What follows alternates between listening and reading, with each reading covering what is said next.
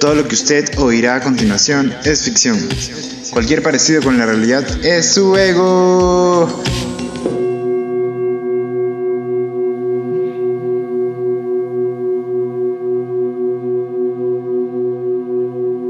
¿Qué país queremos como que dejarle a nuestros hijos, a nuestros nietos? ¿Qué país queremos heredar, no? O sea, porque ahorita un poco estamos en, entrando a un tiempo donde nosotros vamos a tener que construir un poco ese ideal de París o esa imagen de país que queremos como que, que donde nuestros hijos nazcan o crezcan y vivan su vida, ¿no? Más o menos creo que eso es un poco lo que tú también estás este, por ahí yendo. Sí, y dentro de eso como que podemos hasta buscar un paso atrás que cómo definimos un país, o sea, me encanta la palabra Estado porque es Estado personal, pero también el Estado.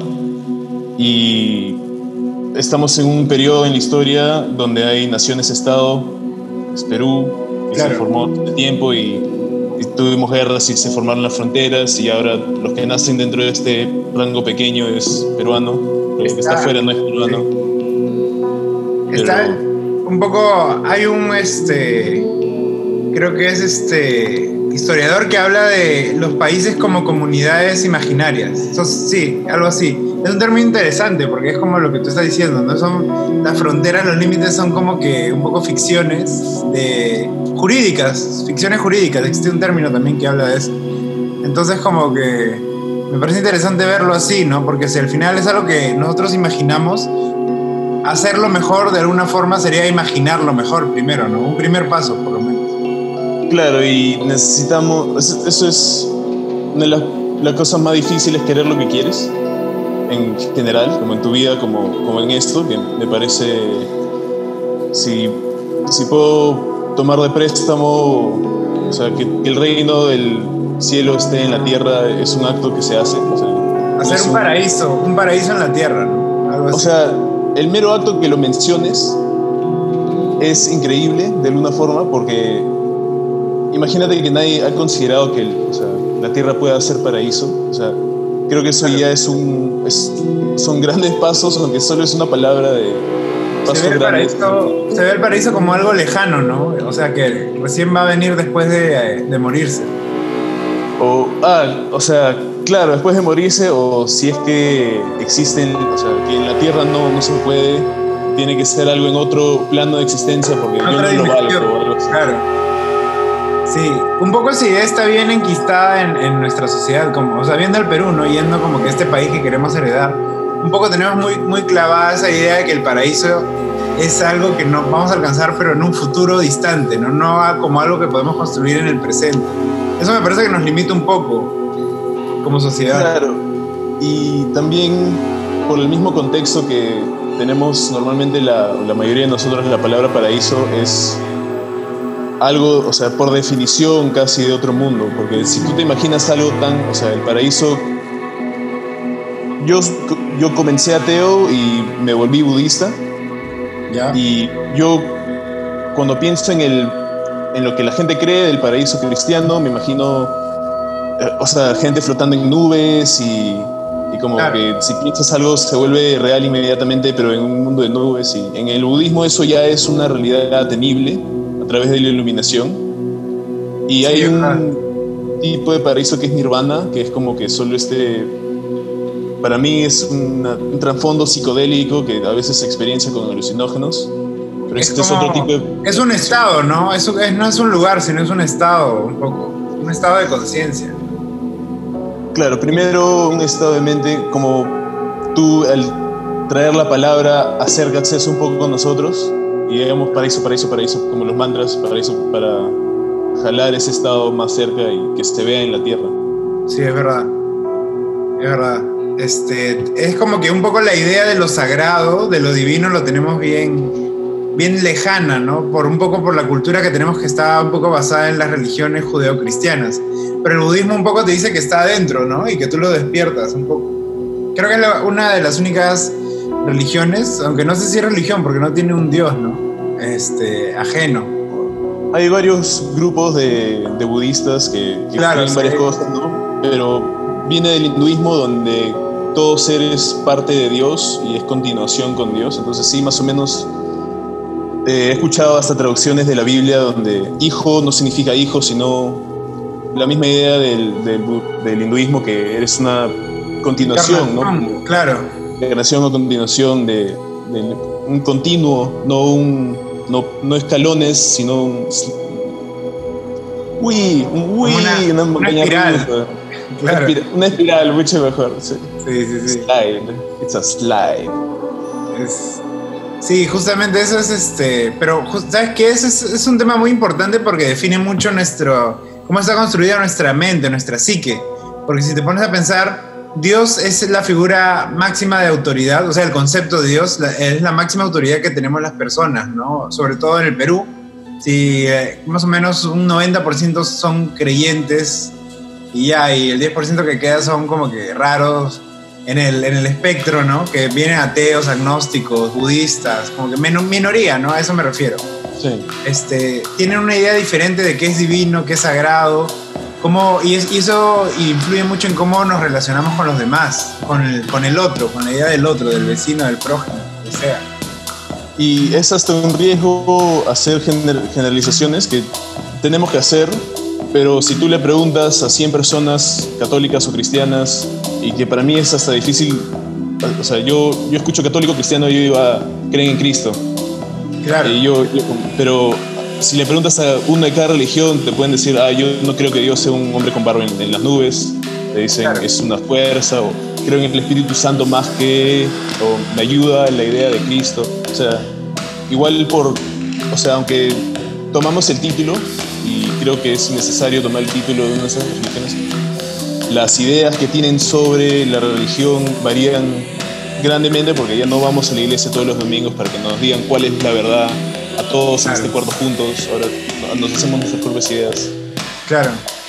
Este, sí, es como es ahora está muy muy metida ahí la con las nuevas tecnologías, la virtualidad, un poco en lo en la experiencia que tiene cada, cada individuo de lo sagrado. ¿no? De hecho, tú has aprendido por budismo. Bueno, yo, yo no puedo hablar de mí, he aprendido el budismo a través de internet, de YouTube, leyendo cosas, ¿no? Y eso, es algo como que se ha democratizado ese tipo de información, ¿no? Entonces, como que ahorita hay una, una mente más abierta en, la, en los jóvenes, sobre todo, que manejan más estas herramientas. Es como ese paradigma que a veces antes acá estaba fundamentado por esta concepción de lo religioso, de las instituciones de fe, como las iglesias, ¿no? Como los sacerdotes como figuras de autoridad, de la, de la educación muy relacionada con la fe religiosa, eso ya un poco se ha perdido y eso hace que las, los, las generaciones más jóvenes un poco, un poco busquen esas respuestas de, muchas otras formas, no solamente algo tan específico como marcó a las generaciones de nuestros viejos o nuestros abuelos, ¿no? Eso me parece loco, porque eso determina también que el tiempo ha cambiado, la, ahora el presente es muy diferente al, de 50, 40 años atrás. No, es, es terrorífico y hermoso, como que me deja sin aliento a veces, o sea, cuando intento pensarlo, las emociones como que me brotan y parte es miedo y parte es, pero qué bueno, aunque tenga miedo, de, porque claro. hace, hace varios años entendí de una forma, no experiencial, pero lo que es el crecimiento exponencial es una cosa bien extraña que no estamos equipados normalmente para entender. O sea, sí tenemos, cuando nacemos, nuestro cerebro entiende mejor uno, dos, cuatro, porque vas o sea, de bebé vas viendo cómo se duplican las cosas y entiendes que hay dos veces más cada vez, pero nos enseñan uno, dos, tres, cuatro, cinco como una progresión más lineal, pero la, no muchas cosas en la naturaleza funcionan uno, dos, tres. Claro. Como la, secuencia de Fibonacci, ¿no? La, claro, son variaciones de... ¿Cómo se llama esto? La, la aureo, las medidas de proporciones áureas. Ah, la phi, las proporciones doradas y, claro. Sí, es, es, como patrones que se repiten en la, en la naturaleza. Tú... ¿de dónde, o sea, ¿de dónde crees que nace eso, en verdad?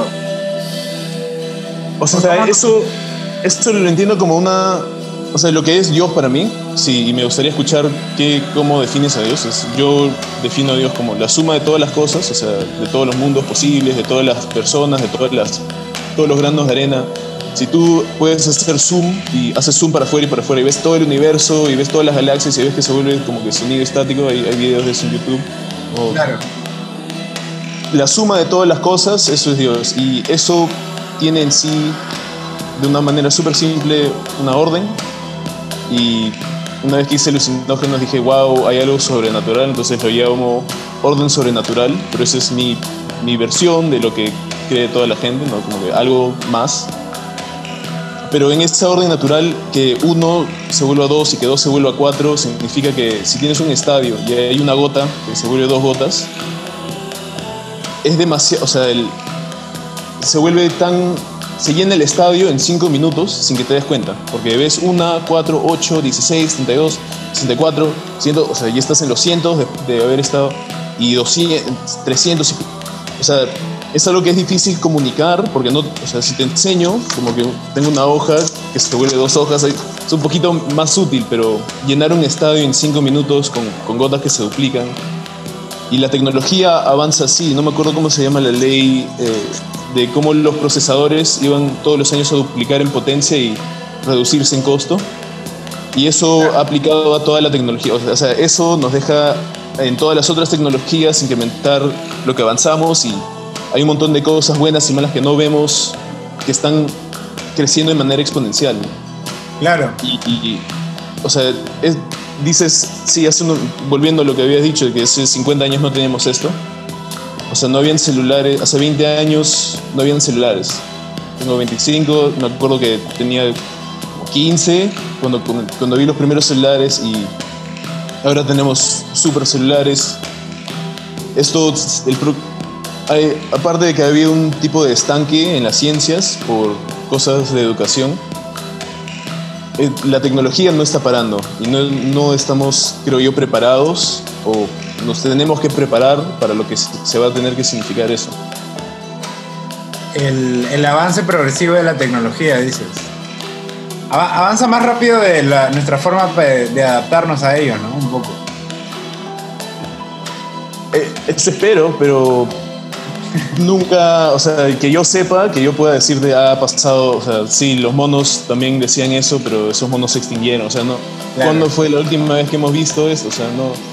Espero, o sea, yo con el Logos, y es- eso es una de las cosas que yo me preocupo, y digo, siquiera que sepas que te va a sobretomar la ola, ¿no? Como que si no logro Claro. a montar la ola con un grupo de gente que, que esté motivado para hacer cambios, siquiera esta es la ola, o sea, al- si fallo completamente, digo, te dije, te- yo te dije, como que esto iba a pasar, pero espero que, que- que no, o sea, espero que, que se pueda, al menos estar un poco más preparados como Pero justamente, claro, es justamente va con el tema, el- lo que estamos hablando, ¿no? ¿Qué país queremos dejarle a nuestros hijos?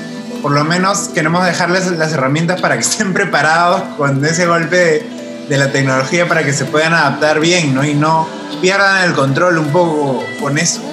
O sea, es una buena herencia, que es algo como que tiene que ver con la educación, por ejemplo, tiene que ver con la cultura también. Lo que les dejamos, ¿no? Y el arte, y el arte va a Claro, ser claro, y el arte. esto.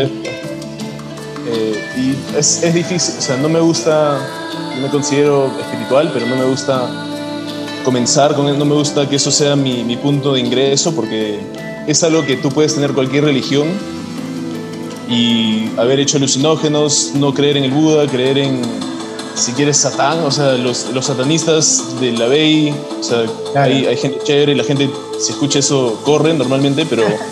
Es por lo que, que- te digo, que nuestra, nuestra sociedad está fundamentada en, en cuestiones cristianas, católicas, ¿no? Cristianas. Claro. ¿no? Sí, pues los dos. Eso, eso influye bastante en la Pero- forma en que percibimos la realidad, ¿no? Para nosotros, para, bueno, para nosotros como sociedad grande hay cosas eh, que no existen, que para nosotros existen por la fe que tiene la mayoría de gente, ¿no? Se vuelve este, costumbre popular, se vuelve parte de la cultura, por ejemplo, el Señor de los Milagros, ¿no? Es un ícono religioso, pero forma parte de lo cultural y popular también. Claro, y, y bien peruano, ¿no? Como que bien, Claro. Bien Un nuestro. moreno, claro, con- que viene con su turrón, con su tradición, todo. Sí. Pero es como que nace de, lo, de un culto religioso, ¿no? Eso es a lo que voy, nuestra relación con lo divino. Sí, Claro. yo tengo esta teoría, por ejemplo, si rediseñamos resignificamos la forma en que entendemos lo divino, ¿no? Obviamente primero es individualmente, porque cada persona tiene su forma de entender, interpretar y, ponerle, usar los símbolos que más se adecuan con su vida a, cada idea de divinidad. Pues si tuviéramos más libertad para redefinir esa, esa nueva espiritualidad, ¿no? Esa, eso es lo que nosotros consideramos divino, como que cambiaríamos un poco porque seríamos libres para elegir de repente lo más sagrado que hay en nuestras vidas y no, no seríamos como que un poco dependientes de una institución que te dice ya, esto sí es así, esto no es así, como buscan las religiones que es un orden, ¿no? Sea real o no, no, no les importa, pero es un orden. Pero un poco lo, que, lo que se busca con la espiritualidad es ir por un viaje de, descubrimiento, de búsqueda de la verdad, de, de, la sabiduría, de todas estas cosas, sobre todo por la libertad, más por el hecho de encontrar una verdad, es por el, la libertad de irse en esa aventura. Eso cambiaría bastante la forma en que percibimos la, la sociedad, la realidad también, es, algo bien loco, individual y colectivamente. La, la, gente no creo que se da cuenta la influencia que tiene eso en, en, la perspectiva, o sea, alguna gente se aleja de la espiritualidad y dice soy agnóstico porque no me gusta meterme con eso y eso te limita, o sea, si, si tú crees, si agarras a dos chivolos en una isla aislada y le dices a uno ya, tu Dios es un Dios que si tú haces algo mal, eh, te mata. O sea, te tira un rayo y mueres y esas son las cosas buenas y esas son las cosas malas. Y a uno que le dice, tu Dios es un Dios de compasión, que te va a perdonar por lo que sea y vas a... Y lo que sea que tú hagas va a trabajar un bien colectivo que va a ayudar a todos. eso suena como, como el, los dos dioses de la Biblia, que, que, tienen como una desonancia que la gente no sabe que tiene dentro. Pero el, o sea, si, si bueno es matar, le enseñaste por, por accidente o por lo que sea que bueno es matar, no va a ir en contra de su programación porque no quiere morir. O sea, la sobrevivencia es más fuerte que cualquier instinto moral. Si, es que, es lo que se cría. Y la gente no entiende o... Es difícil en realidad como que tomar, tener el tiempo en la vida en que tengo que hacer plata, tengo que estudiar, tengo que hacerme la nota para tomar el tiempo y decir, pucha, tal vez creer estas cosas cambia cómo veo la vida. O sea, si, si crees en milagros, te van a pasar más milagros, o sea, vas a ver cosas más milagrosas. Si no crees que puede pasar, te cortas el acceso a, verlo. Y, hay un montón de argumentos, si milagros, qué es, cómo defines, pero al fin y al cabo, tu perfección es lo que recibes, tu, tu, perspectiva es lo que, lo que recibes del mundo. Y si tienes cosas que ponen filtros a tus perspectivas sin que te des cuenta y que no hayas decidido tú creo esto, no creo esto, creo esto, y solo lo heredaste porque te dijeron, creemos esto, esta es, la creencia de la familia, llévatela y ponte este título, no importa, o sea, por eso si, dices que eres de una religión, implícitamente tu cerebro subconsciente va a decir, ya, estas son las cosas que cree la gente de esta religión, entonces yo voy a actuar así, y no es algo que, que tomas, de, tomas en cuenta consciente normalmente.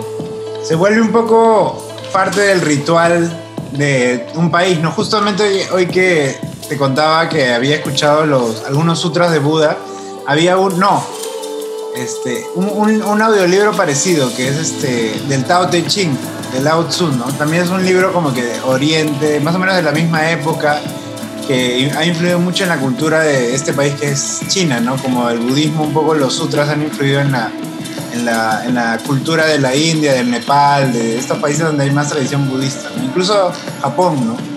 Este, leía que, bueno, escuchaba que en el Tao Te Ching hablaban del ritual, que decía hay que escapar un poco del ritual, porque no es, o sea, es como una representación de esta idea de lo sagrado, pero no es sagrado el ritual por sí mismo, ¿no? Es porque representa, algo, por ejemplo, tú oras, ¿no? O sea, un católico ora y piensa que el resto es sagrado, pero en verdad lo que es sagrado es el hecho de estar comunicándose con Dios, entre comillas, ¿no? Con una divinidad. Pero eso no necesariamente tienes que hacerlo así, con la, el Padre nuestro que está en el cielo y con toda la, la, cuestión que te han dado tal cual, ¿no? Y eso no solamente se va a lo católico, sino a todas las religiones que toman muy, muy en serio los, los símbolos que hay, ¿no? Las estatuas, los, los, los, musulmanes, por ejemplo, que no pueden representar a Dios ni a, a los profetas ni nada, ¿no?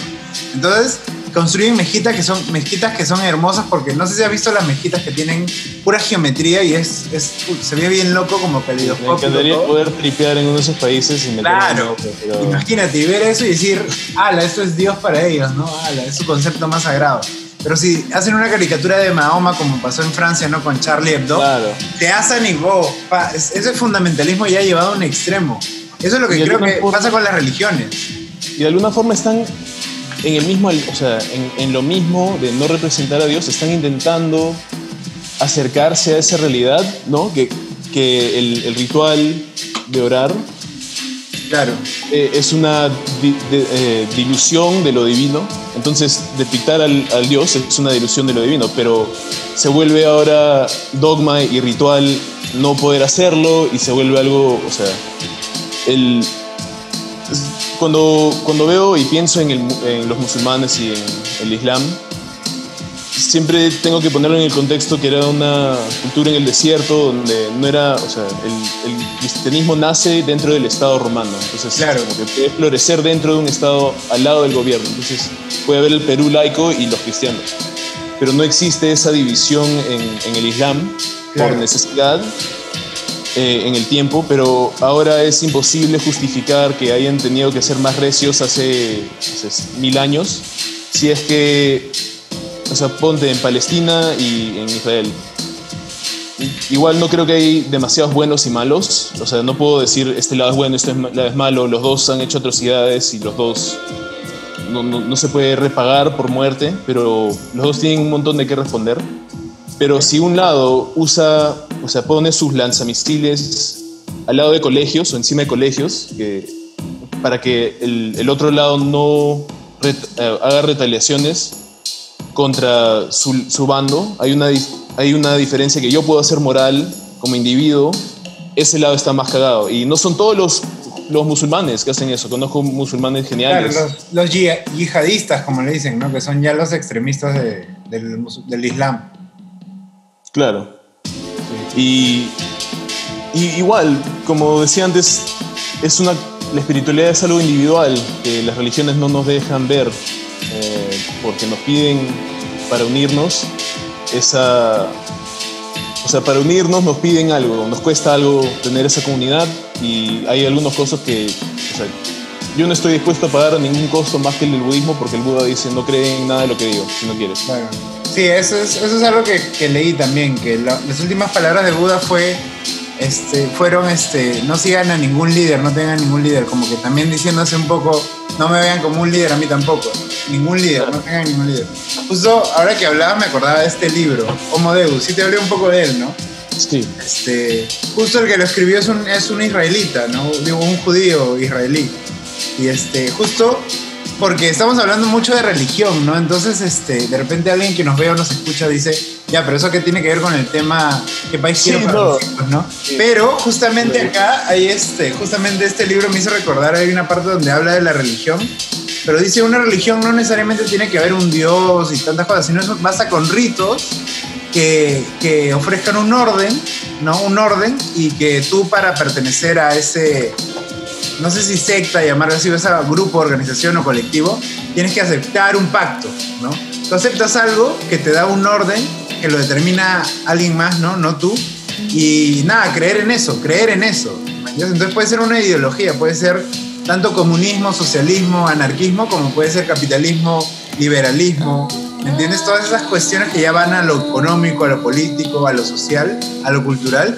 También esto lo, lo- le llama como que este, hay que verlo de repente como religiones, entonces entendemos un poco también cómo eh, se lleva a fanatismos, ¿no? Por ejemplo, en lo político, fanatismo de la izquierda, hay fanatismo de la derecha, ¿no? Está el comunismo de Rusia, de repente de Stalin fuerte, ¿no? De repente en toda la zona de Polonia, en, en República Checa, en Ucrania, donde hubo un fuerte peso del, del comunismo, ¿no? Del socialismo en la Guerra Fría.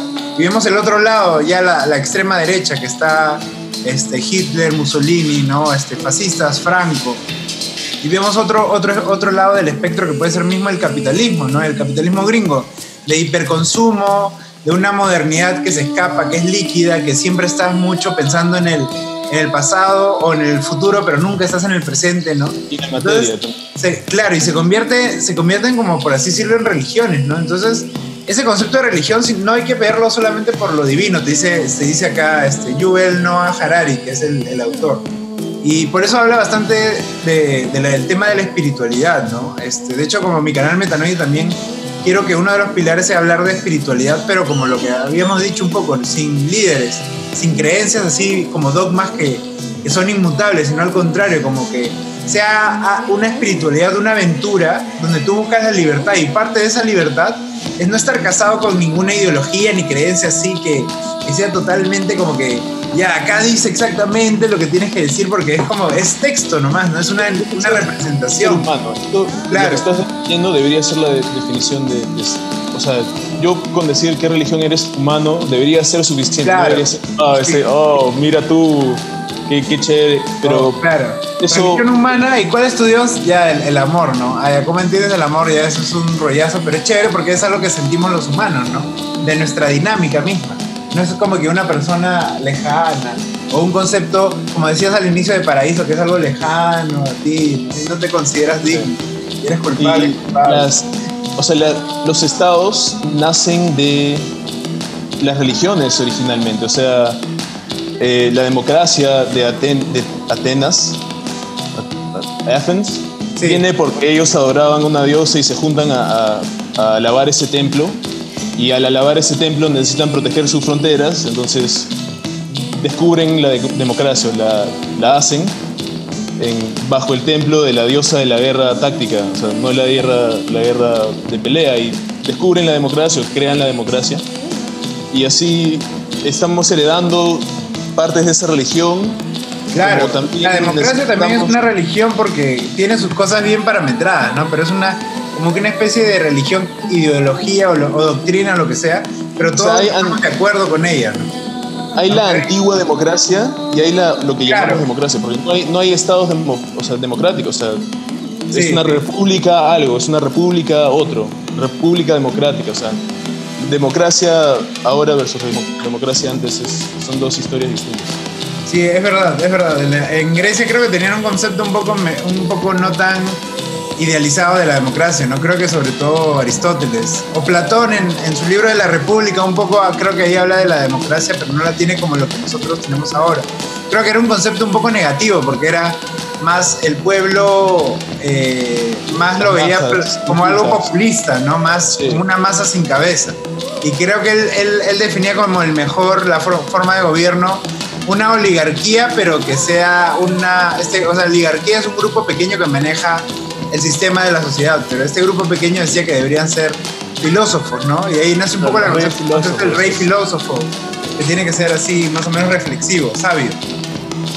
Es, me gusta ese concepto, me llamo Jeff Rey, entonces como que hay, hay crímenes horribles de los reyes que, que quisiera, o sea, el karma de eso se debería disolver antes de seguir adelante, porque tenemos un montón de bagaje, pero necesitamos algún tipo de, de base o de, de símbolo, que es lo, lo que es el logos para mí, Claro. de, de cómo podemos redefinir el trasfondo de una sociedad que no sea capitalista, socialista, todos estos conceptos que, que vamos arrastrando del pasado sin, sin tener un nuevo vehículo donde poner nuestras mejores intenciones, nos vamos a quedar con... O sea, el capitalismo nos ha traído prosperidad increíble a un gran costo y Marx identifica problemas reales en el capitalismo, pero los que algunas de sus soluciones y los que vinieron después de él no han hecho un buen trabajo en, en resolver ninguno de esos problemas. Los que dicen eh, revolución armada sí o sí, o sea, es- Claro. eso es ridículo. Somos, o sea, Sí, yo como es como no- extremismo de izquierda, ¿no? Si hay este, radicales de, la fe religiosa, hay radicales también de la fe ideológica, política, ¿no? Que son un poco los que usan el- la violencia para, para sus fines, ¿no? Como los, los yihadistas. Y Claro. justamente, este, no sé si lo has visto así, de hecho como cuando nos juntamos un poco hablamos de esto del futuro, de... No hablamos exactamente, pero me imagino distopías con transhumanismo, medio nosotros mitad, nosotros mitad robots, ¿no? Justamente Sí. este en el libro que te estaba hablando, ya hablan como de la nueva religión de ahora es el humanismo, porque ahora el ser humano es el centro de todo. ¿no? Antes era Dios, pero hubo una revolución humanista hace 200 años, ¿no? Que, que, creció mucho más gracias a la revolución industrial y nuestra época actual es un poco consecuencia de todo eso. Entonces el hombre es el ser central de todo y por eso inventamos los derechos humanos, eh, las constituciones, los países, como para proteger un poco al ser humano al final, ¿no? Pero dice esto, ¿qué va a pasar cuando nos podemos fusionar con las máquinas? Cuando nuestra conciencia pueda, este, gracias a una plataforma externa, imagínate poner este, este, llegar a tu jato y conectas tu cabeza a un disco duro, ¿no? Y ahí están todos tus recuerdos del día y lo vacías y puedes tener una hora sin, con el cerebro vacío, ¿no? Estás totalmente en el aquí ahora meditando. Ah, y todos tus recuerdos los tienes almacenados y si un día quieres ver tus recuerdos, no sé si has visto Black Mirror, un poco más o menos por ese camino, pero ya llevándolo a un extremo en que nuestra conciencia pueda vivir 300, 400, 500 años, de repente nuestro cuerpo también. Entonces dice que esta religión del humanismo va a ir muriendo gracias a la tecnología y van a ser una religión más o menos de, la, de los datos. ¿no? Porque todo es datos, si, te das cuenta un poco, información, algoritmos, este, todo es como una especie de logos para nuestra, nuestra forma de concebir el mundo, la realidad. Entonces un poco como que estamos eh, pasando a esa nueva religión, dejando el humanismo y yéndonos al dataísmo, por así decirlo, ¿no? Que ya tiene que ver todo la realidad virtual, la inteligencia artificial. Y ahí poder decir, o sea, qué es lo que queremos, ¿no? Porque... Claro podemos, o sea, existe la realidad donde Terminator pasa y, nos consume, o existe la realidad donde, donde la inteligencia, artificial, inteligencia artificial general, que es la cosa que podría sobrepasarnos como especie, o nos consume, o nos integra, o nos ama, o sea, tal vez nos ve como un padre benevolente que lo ha creado y en realidad la, en el orden sobrenatural, en la orden natural del universo, la compasión sí era real y era la forma natural de existir. Entonces hacemos el robot y dice, pucha, los amo, como que no los voy a aniquilar. O dice, puta, le han cagado, necesito el planeta, están estorbándome hormigas, salen de mi casa. Claro, claro, Creo que nosotros en un plano espiritual decidimos qué traemos al mundo, pero en un plano práctico nuestras acciones... Si es que, si es que no puedo cambiar tu religión, puedo cambiar tus acciones, como dice el psicólogo Adler. Claro. Versus lo que dice Jung, que, que puedo, o sea, si no puedo cambiar el, lo que pasa en tu cabeza, si cambias tus hábitos suficientemente estrictamente, con rituales que espero que no se vuelvan horribles, porque hay, hay cosas buenas en los rituales también, como en todo doble estilo. O sea, toda, toda cultura es un ritual de alguna forma, ¿no? Y este, la historia que te dicen de Miguel Grau, de los incas, Incluso mismo lo que decías, ¿no? El marxismo, el budismo, todos los sismos son de alguna forma rituales, pero a un nivel de lenguaje textual, ¿no? Eh, son narrativas, este, cuentos, relatos, ¿no? Que te lo, te lo heredan a través del ritual de la comunicación, un poco. Te pones a pensar. Sí, y ahora cómo hacemos con este vehículo nuevo para toda esta información, ¿no? Como que nunca todos hemos tenido acceso a todo. Yo, yo sé lo que sé porque he tenido acceso a internet, no, nunca terminé ninguna carrera, no planeo hacerlo porque tengo problemas en el sistema educativo y me siento confiado para hablar con quien sea sobre la mayoría de temas porque he visto videos de YouTube nada más, o sea, ni siquiera he hecho investigación profunda, solo en YouTube y me, me da miedo que a veces encuentro gente adulta que me dice, wow, no sabía, o sea, no puedo creer que sabes de las histonas en el ADN. Y yo como que, oh, chévere, estaba en un video, man, ya es como que... Claro, gracias. a mí también me ha pasado y es creo que las generaciones este, mayores no tienen esa noción de que tú puedes entrar a internet y ahí está todo, o sea, en un segundo como que, ¿qué chucha será? Cualquier cosa que te imagines, ¿no? Este, ¿Qué cosa es Krishna? ¿Tendrá algún hijo Krishna? He escuchado que son los, ¿qué son los Hare Krishna? Va, buscas y en un minuto ya sabes todo eso. Mientras en la generación de más mayores, ¿no? Decían algo, de repente hablaban con alguien que sepa, iban a una biblioteca, pero eso ya, ya estar muy afanado. Pues ahora sentado con tu celular nomás en un minuto ya sabes todo eso. Claro, y si te dicen que el huevo y la palta te matan si los combinas, o sea, no demasiada grasa para, para un humano y explotas si comes huevo y palta, que es, o sea, ahora lo que sea que te digo, o sea, si no, si no sabes algo de esta conversación, ponle pause, pause, ¿no? Ahora tienes control sobre el espacio y el tiempo porque estamos viajando a través de, o sea, nos estamos guardando en un contexto imposible en el pasado y alguien en el futuro nos está viendo porque esto no es en vivo. O sea, ya tenemos control de cierta forma sobre el espacio y tiempo. O sea, si nos destruimos y queda la tecnología, si, si sale el futuro Terminator, dudo que borren todos los archivos de Google, man, ¿yes? como que vamos a existir en, en el tiempo que nos, que, man- que nos mantuvimos grabados de alguna forma. Eh, las culturas de, los, de las selvas que dicen no quiero ver el espejo porque me roba mi alma o no me tomes una foto porque... Claro, claro, sí. O sea, hasta eso es verdad, ¿no? como que estamos dando fragmentos de nosotros mismos a, a este vehículo y nos está tra- teletransportando en el tiempo y el espacio. Sí, es verdad, es verdad, es verdad. Pero todo eso son mitos, ¿no? Un poco parte de la cultura y todo esto, pero de alguna forma no son reales. O sea, reales en el sentido de que compone una dimensión donde sí nos vemos afectados. Por ejemplo, la realidad del que el fuego me va a quemar y me va a doler. La realidad de que si no como muchos días me voy a morir. La realidad si no respiro me muero. Esa, esa realidad que sí es debido a muerte, ¿no? No es, es como que algo malo que tiene más, más que ver con esa supervivencia. Eso creo que es más cercano a la realidad. Y ahí va, este, no sé si has visto la pirámide de Maslow. Una pirámide Sí. este, de necesidades. Eh, es bien interesante para, para entender un poco cómo funciona la, bueno, nuestra, nuestro instinto de, de cómo vivimos, ¿no? Y, incluso hay una pirámide, a ver, voy a ver si puedo compartir pantalla para enseñarte. Es, es, porque tenemos, we have the technology. Exacto, es- ese es lo caso también, te puedo compartir. Sí, estaba googleando, men, porque sí se puede. Ah, qué paja, a ver. Ya, mira, miremos la- las imágenes.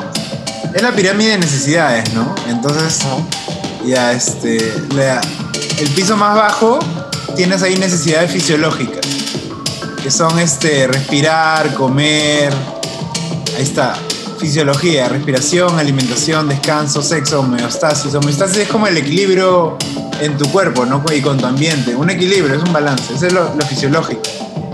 Ahí viene seguridad, que es el siguiente nivel, ¿no? Cuando ya tienes lo fisiológico, que es el siguiente nivel.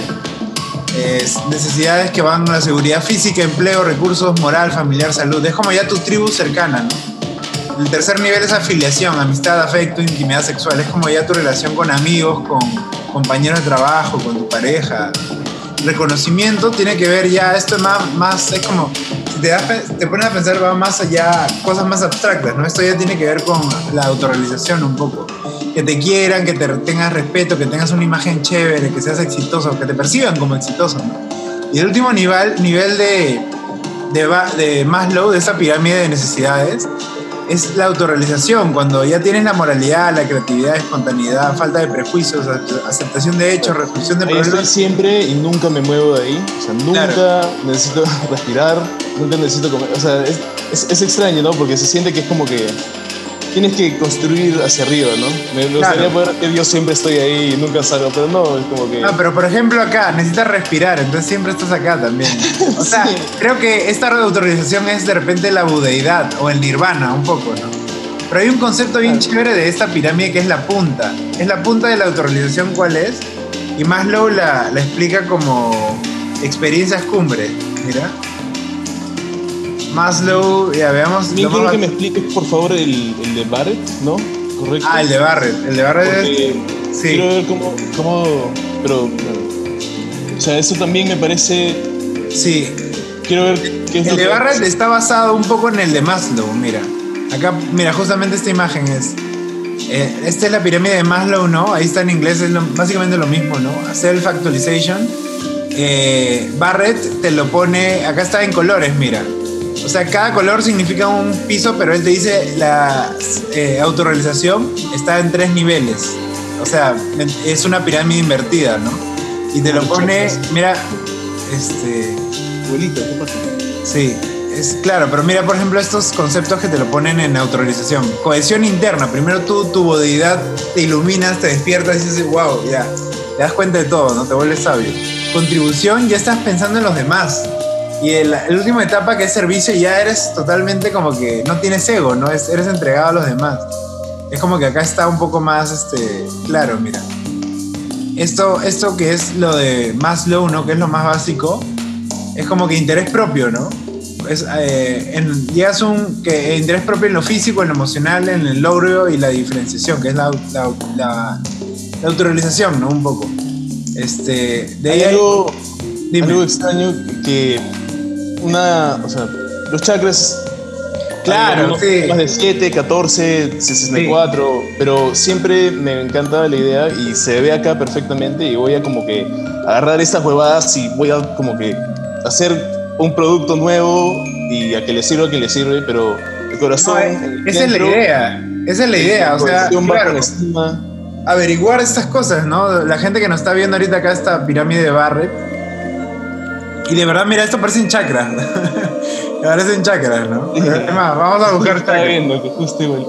Chakras. Entonces, que, que la habilidad que yo tengo para hablar, que en, en ese esquema es cohesión, que es creo que importante comunicar para, para tener eso. Y el, o sea, Oh, son siete, mira. claro, pero imagínate que el, que el primero sea el corazón, Claro. que las otras sean como hay dualidad en el mundo, si yo tengo el chakra amarillo es porque tengo el, el azul y si yo tengo relaciones entre dos, o sea, comenzando desde abajo, ¿no? Tienes el, el chakra de, de soy un animal y el contraste es soy todos los seres.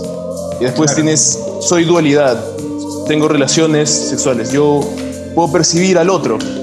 Entonces yo tengo poder, yo puedo comunicar, ¿no? Como son, son huevas que Claro. emergen del centro en, en paralelo. Es, es siempre, o sea, como te digo, hay un montón de sistemas diferentes de chakras y ese es el que siempre me afanó.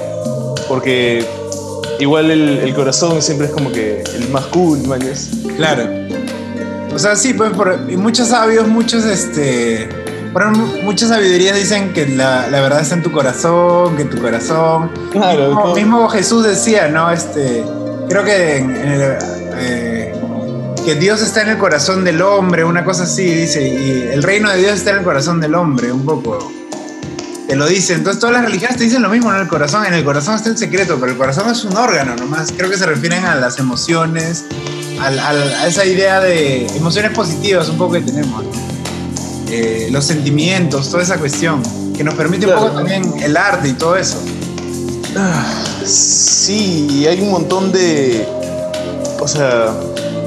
Pucha, siempre que hablamos hay tantas cosas, me gustaría, y estoy seguro que tú también, que cada, cada oración que hablas hay como seis cosas que podemos hablar Claro, sí. por horas de cada. cada Pero ahí hablar. está, ahí está preciso para que la gente que nos vea o nos escucha como que vaya, vaya haciendo su, su investigación, ¿no? Mira, por ejemplo, acá ya encontré esto de eh, el corazón. Dios está, el reino de Dios habita en el corazón del hombre, en Lucas, dices.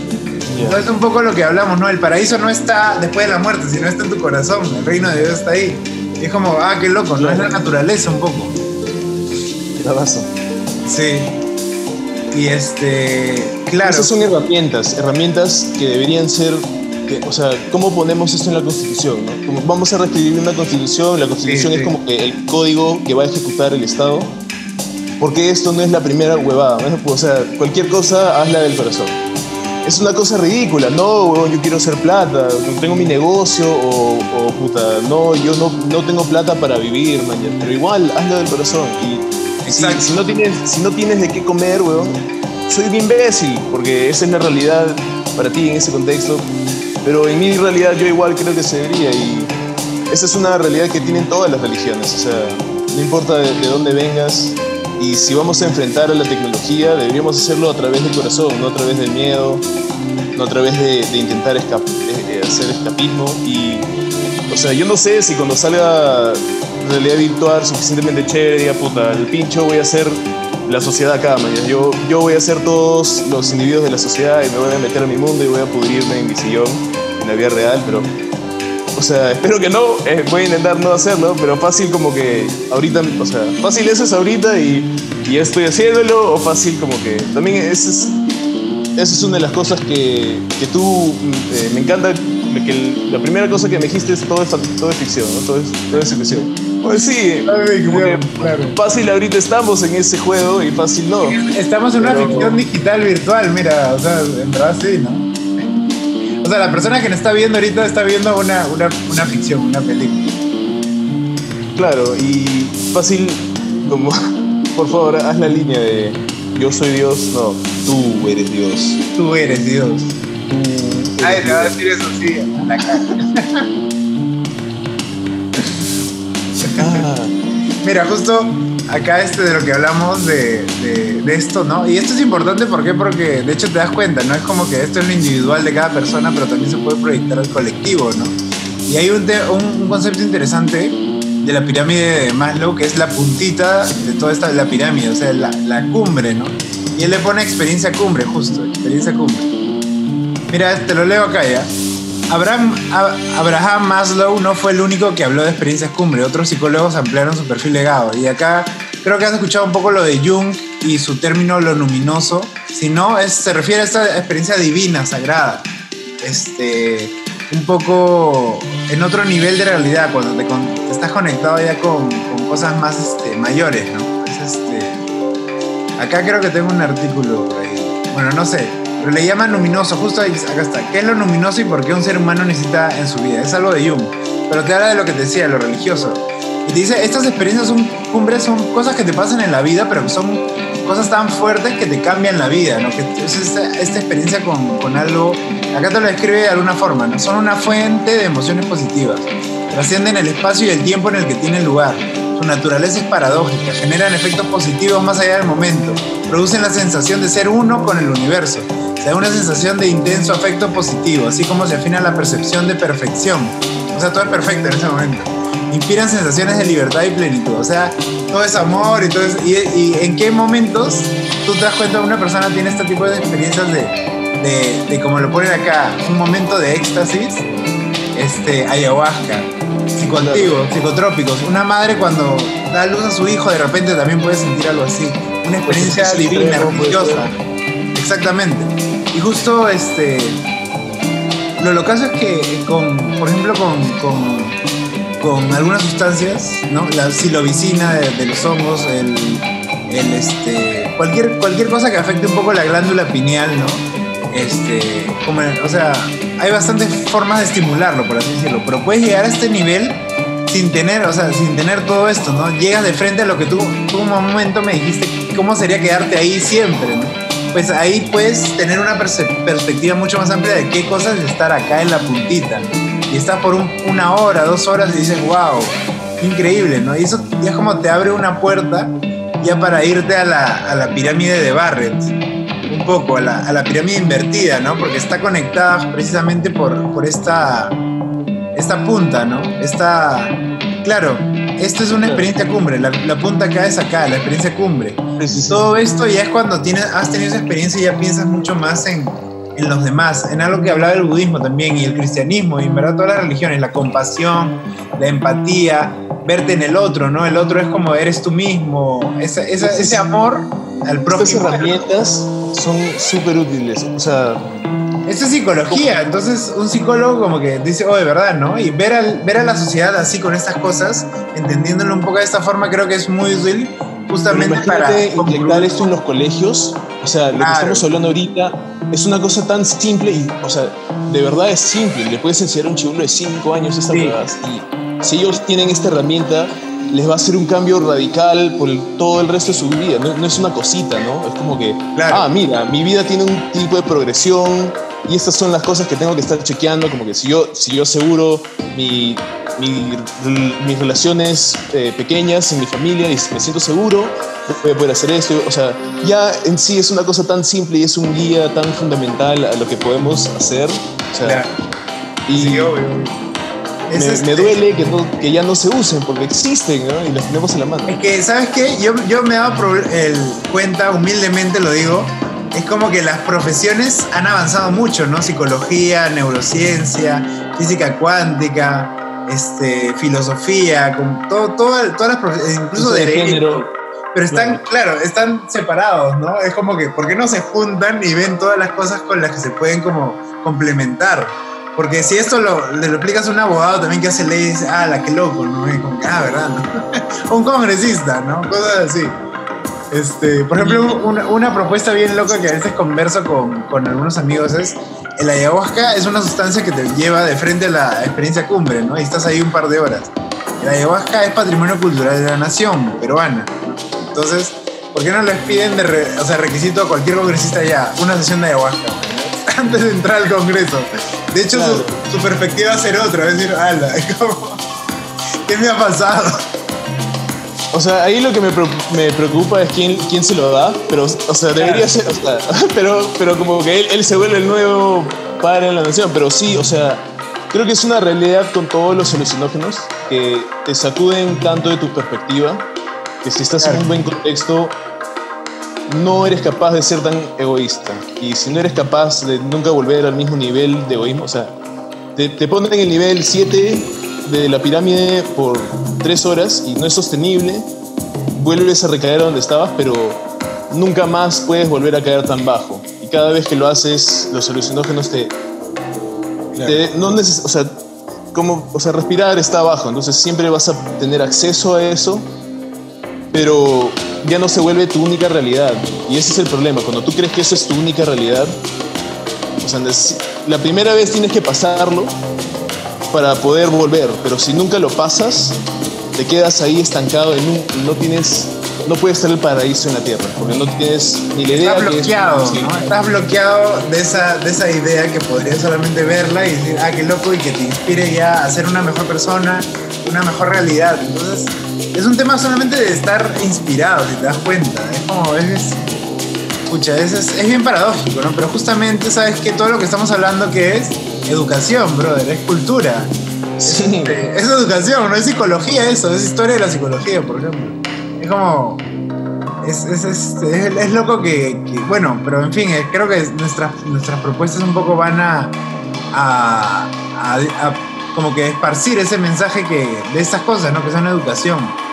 Y ponte, estaba hablando con una. fue- se fue a. Está al revés. está al revés. Eh, eh, básicamente esto es un folleto del Ministerio de Cultura sobre las lenguas en Perú. Y estaba hablando con una, una maestra, o sea, una maestra que conocí en Tarapoto, que sí, o sea, trabajó tanto que se dio el brazo, así como que es una historia épica porque o sea, no tienen suficientes recursos, pero están intentando llevar todos estos estas, eh, estos programas de educación digital a, a la gente en las tribus más lejanas. Y lo que ella me dice es que esta gente en realidad necesita esto porque ellos quieren que sus hijos tengan mejor educación y puedan competir en las universidades y puedan venir a Lima. Y yo entiendo que esa es su realidad y yo, o sea, in- inmediatamente yo digo, ya, ¿cómo los ayudo? Porque es lo que quieren. Pero yo, cuando ella comenzó, yo, estoy como que, ¿para qué? O sea, ¿de verdad quieren venir acá a jugar este juego? Yo también idealizo lo que es vivir en la selva y ser una de estas tribus que ah, viven en los campos. Probablemente estoy bien equivocado, pero cómo proteger eso mientras darles oportunidades si es que las quieren, sin, sin teñirlos tanto de, de lo que está mal en la sociedad. Eh, Sin adoctrinarlos un poco, ¿no? Claro, como, como y esto va a, a todos en realidad y a los niños, eh, no, no es justo a- analo- o sea, hacer un paralelo entre los indígenas y niños, porque son adultos que conocen el mundo, ¿no? Pero hay una cierta... o sea, mejor es ser niño, como que mejor ser ese, o sea, esos, esos, esos momentos cumbres son los que definen la niñeza, la, la niñez, la niñez, claro. Entonces, como eso es algo que se debería cultivar en la sociedad, no algo que, o sea, ellos intentando venir acá y ser serios, profesionales, abogados. O sea, yo conozco abogados pajazas, pero el, el sistema, o sea, es un, es un ritual bien rígido. Necesitamos algo rígido para mantener la sociedad, pero como que no saben lo que tienen, ¿no? Como nosotros tampoco sabemos lo que tenemos. Yo, o sea, Creo que seguro a, que estamos a los niños te-. O sea, yo a veces digo que los adultos somos niños eh, jugando a ser adultos, pero nos hemos olvidado que es solo un juego y que no hay que tomarlo tan serio como que las reglas del juego, ¿no? Y creo que si a un- niño le enseñas eso desde niño, valga la redundancia, desde pequeño, un poco cuando crezca va a decir, mira, todo esto es un juego, no es real, es como que vas a estar bien, estás bien, tú lo controlas, como que toma decisiones más, más sabias, ¿no? Creo que eso es un poco es un poco lo que, lo que ayuda a la educación, la cultura, que da herramientas para que el niño despierte un poco esa, esa noción de que, en verdad este, no hay algo real, por lo tanto, él es, o sea, algo real, por ejemplo, me refiero a la constitución no es real en el sentido de que es una invención humana, no, no existe por sí misma, fuera de nosotros, de nuestra realidad humana. Entonces, no es algo real, sino es algo irreal, pero que funciona dentro de la realidad como una herramienta, no como realidad misma. Entonces, nada, es como un juego, pues si te das cuenta, es un simulacro, ¿no? Este, un sociólogo te diría eso, es un simulacro estamos haciendo, un simulacro de realidad. Y creo que para... Sí, me encanta y creo que con lo que me has contado me puedes ayudar un poco en esto, pero lo que es construir la realidad, si es que todo es ilusión, es a través del lenguaje. Y creo que estamos deprivados de buen lenguaje para, este, para navegar estos mares del paraíso en la tierra. Entonces, me encanta, o sea, el logos, como que mejorar tu estado. Tú tienes un estado, yo, yo tengo un estado y yo considero mi estado mi, mi burbuja de ego con todas las cosas que creo y las cosas que yo digo y de cierta forma decido que son reales. Yo, yo creo que tú eres un ser real, un humano que tiene todos los derechos que tengo yo. Pero si estuviera en Alemania durante los nazis, tal vez digo, si eres judío eres un subhumano y ahora tengo esta palabra para definir una clase nueva que antes no existía. Pero yo quiero volver a, a decir, todos somos humanos y yo tengo un estado y la realidad es un estado de consenso colectivo. Entonces, cuando estamos hablando de cosas como eh, los alucinógenos, disuelven lo que es tu propio estado para que puedas saber que, que, todo es ilusión y luego eh, vuelves a, a, eso y si no tenemos los términos como que estamos intentando hablar de objetividad, pero estamos como que dándole vueltas y, di, di, o sea, usa esta palabra. Eh, estado consenso colectivo, eso va a definir que todos tenemos perspectivas subjetivas, pero estamos intentando hacer una realidad objetiva. Y, y más allá voy al, al, lenguaje, que tenemos que, o sea, más útil es hacernos estas palabras y hacernos estos términos que intentar redefinir cada vez que le hablas a alguien nuevo, decir, eh, yo entiendo que la objetividad es sujeto a subjetividad y que tú tienes una realidad y yo tengo una realidad. O sea, en vez de hay que abreviar estas cosas para poder llevar la conversación a más allá de estamos confundidos en nuestros términos, estamos confundidos. Porque eso nos limita enormemente, ¿no? Me estabas contando un poco de eso. Sí, obvio, obvio, obvio. Es bastante, tiene que ver bastante con, la, con el lenguaje. O sea, este, justo hace, a las 8 hice un programa con una amiga, este, está en mi Instagram Live, ¿no? Sobre el lenguaje, el título era El lenguaje construye la realidad como pregunta. Y es como que estamos hablando un montón, pero ella es semióloga, entonces tiene su máster. Yo, yo, la conocí en París justo, y este, está haciendo su máster, y entiende toda la teoría, pero la lleva... Es como, tú sabes que se puede llegar a un extremo de, de abstracción del pensamiento al que no muchas personas pueden llegar, ¿no? Como que un poco un nivel de, de abstracción de en verdad de los significados, de los conceptos que, que solamente manejan algunas personas porque se han metido en ella, en eso. Entonces, Sí, ella estudia como estudia la comunicación. De hecho, fuimos, llegamos hasta el final y concluimos en verdad que todo era un poco de ficción, que es este. Pero ella no le quería decir ficción, ¿no? Porque lo toma como un cuento, pero dice, todo es discurso, me dijo. Y el discurso que es más o menos eso. Hay bastante de un filósofo francés, Derrida, Jacques Derrida, que habla mucho de esos términos de, de, lo que estamos hablando, un poco del lenguaje, el egocentrismo. Eso te, es un término de Derrida. Es bien loco porque tiene este, eh, un, término que es la deconstrucción. De hecho, he escuchado porque es una palabra bien, bien conocida, de construir, de construir eso, de construir el otro. Pero justo en lo de, en lo de logocentrismo que te enseñaba, acá dice, está esto. Este fenómeno de poner un, o sea, esta, este binario, esta dualidad que siempre hay, ¿no? Como que día, noche, bueno, malo, Dios, demonio, hombre, mujer. En todo hay como que esta, esta oposición binaria eh, está en contra, ¿no? Y dice que justamente siempre hay un término que es más privilegiado que el otro porque, porque hay uno que tiene una connotación Positivo. más positiva y una negativa. Pero Derrida lo llama como que hay un, uno de los términos tiene presencia y el otro tiene ausencia, ¿no? Que es igual tener positividad y negatividad, como si fueran este, átomos, ¿no?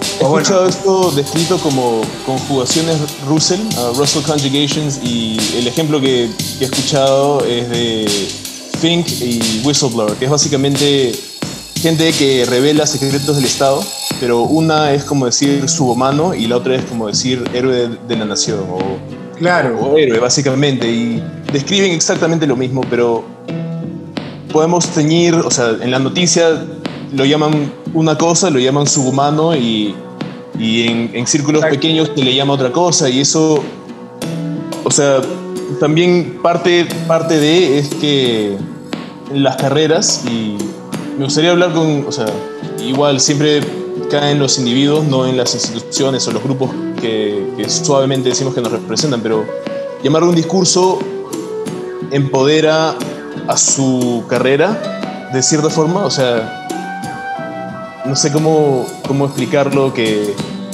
ponte, los abogados tienen conceptos bien complicados para decir cosas simples, o sea, o no necesariamente simples, pero es un lenguaje aislado que, que se protege a través de, de instituciones. Que nace, siempre nace, creo yo, o casi siempre nace por razones positivas, pero a lo largo del tiempo y a la escala que tiene la sociedad ahora, o sea, la mayoría de los sistemas y de las carreras comienzan cuando la población era exponencialmente menos, pero la población exponencialmente incrementa. Entonces, hay exponencialmente más gente con títulos universitarios. Entonces, lo que era útil para un grupo que tenía que definir unas cosas en abreviación, como digo, o sea, hasta yo soy eh, miembro de, o sea, yo estoy haciendo eso al, al definir palabras, es decir, realidad, consenso colectivo. Ahora, si los dos volvemos a hablar y alguien no escuchó este episodio, va a estar a una de, desventaja, o sea, desventaja, que es algo que, que o sea, de cierta forma buscamos para, para satisfacer las cosas de sobrevivencia y de sexo y de, y de o sea, las cosas más principales de seguridad. O sea, yo no puedo hacer el fácil si me memorizo lo que sabe el lenguaje de un abogado, puedo ser un abogado. No, no, no sé, probablemente no. De hecho, es más complicado que eso, pero, porque si, si no lo es, o sea, qué cagado que haya abogados, no deberían haber abogados, pero no, o sea, no sé, porque no sé la definición, como, como que eh, no, me voy a poder enterar, y esa es, esa es la misma, es, es, la misma diferencia que se hace entre esas dos cosas. Claro, claro. Justo eso, eso es este eso, eso de que cada profesión tiene un lenguaje específico justamente tiene bastante sentido con la constitución. De lo que decía, yo también digo eso, porque ¿quién dice que la constitución tiene que escribirla abogados? Según, o sea, ¿quién dice que la tiene que escribir así, no? Porque al final la, la, lógica es que todo el pueblo, toda la nación, cada, cada este, ciudadano de acá la entienda, ¿no? Entonces, si no sabes eh, si eres analfabeto y te lo pueden explicar con dibujitos, es como que, ah, ya, mejor, ¿no?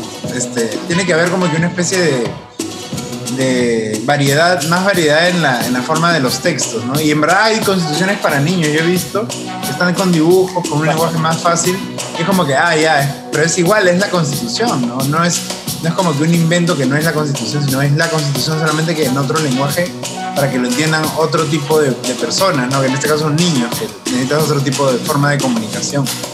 Pero sí, o sea, bastante, está, estamos muy determinados por el lenguaje y nos hemos olvidado que el lenguaje en verdad es un simulacro de la realidad, no es la realidad. Hay una frase de programación neuro, neurolingüística justamente que dice, el mapa no es el territorio. Es un poco la, lógica también de la semiótica, que es estudiar el mapa pero sabiendo que no es el territorio y que el territorio está más allá de cualquier representación con signos, con símbolos que hagamos. Y eso tiene bastante que ver con el tema, porque a veces, nos, como tú decías, ¿no? un abogado con, con sus cosas, su lenguaje jurídico, y, y, terminas pensando en el lenguaje jurídico y te olvidas que la realidad no está en el lenguaje jurídico. claro. Eso es lo que pasa, porque las leyes están hechas por abogados, la, la, la, mucha, la inmensa gran mayoría. Todo, que probablemente todo, ¿no? Por definición, una ley de abogados, como que es como que. No, no sé qué ley no, no. O sea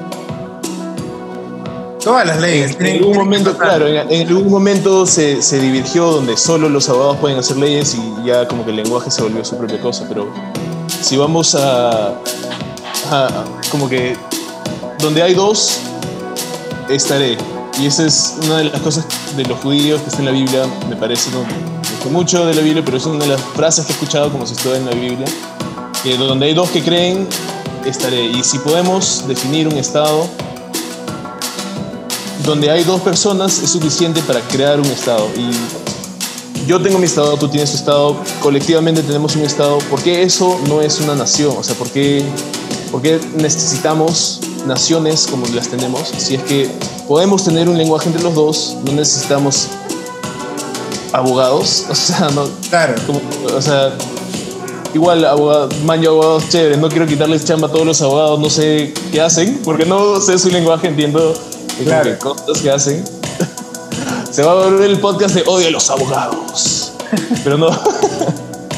Es que tienes razón lo que dices, en verdad. O sea, porque necesitamos, solamente necesitamos abogados para que hablen un lenguaje complejo que cualquier persona podría entender, pero solo ellos entienden porque tienen un diploma que dice que entienden ese lenguaje. Y, y a partir de ese lenguaje está construido en verdad todo lo, la, o sea, el acceso que tiene una persona a sus necesidades fisiológicas básicas, ¿no? Salud, alimentación, un techo, todo eso que está en la Constitución, que son derechos humanos, tiene que pasar por ese filtro de lo, lo, lo legal, lo jurídico, y de forma totalmente innecesaria, ¿no? Pero sí, alucina que tienes razón, en verdad. El, el derecho como que un poco es lo que nos estorba para... Y, y un poco creo que la crisis política tiene mucho que ver con eso también. Con cosas bien como que definir qué es incapacidad moral, que es algo totalmente en la Constitución, ¿no? Tiene que haber un constitucionalista que te diga qué, tiene que, qué, tiene, qué quiere decir eso, ¿no? Y es como que muy sonso, ¿verdad? Es Sí. ilógico.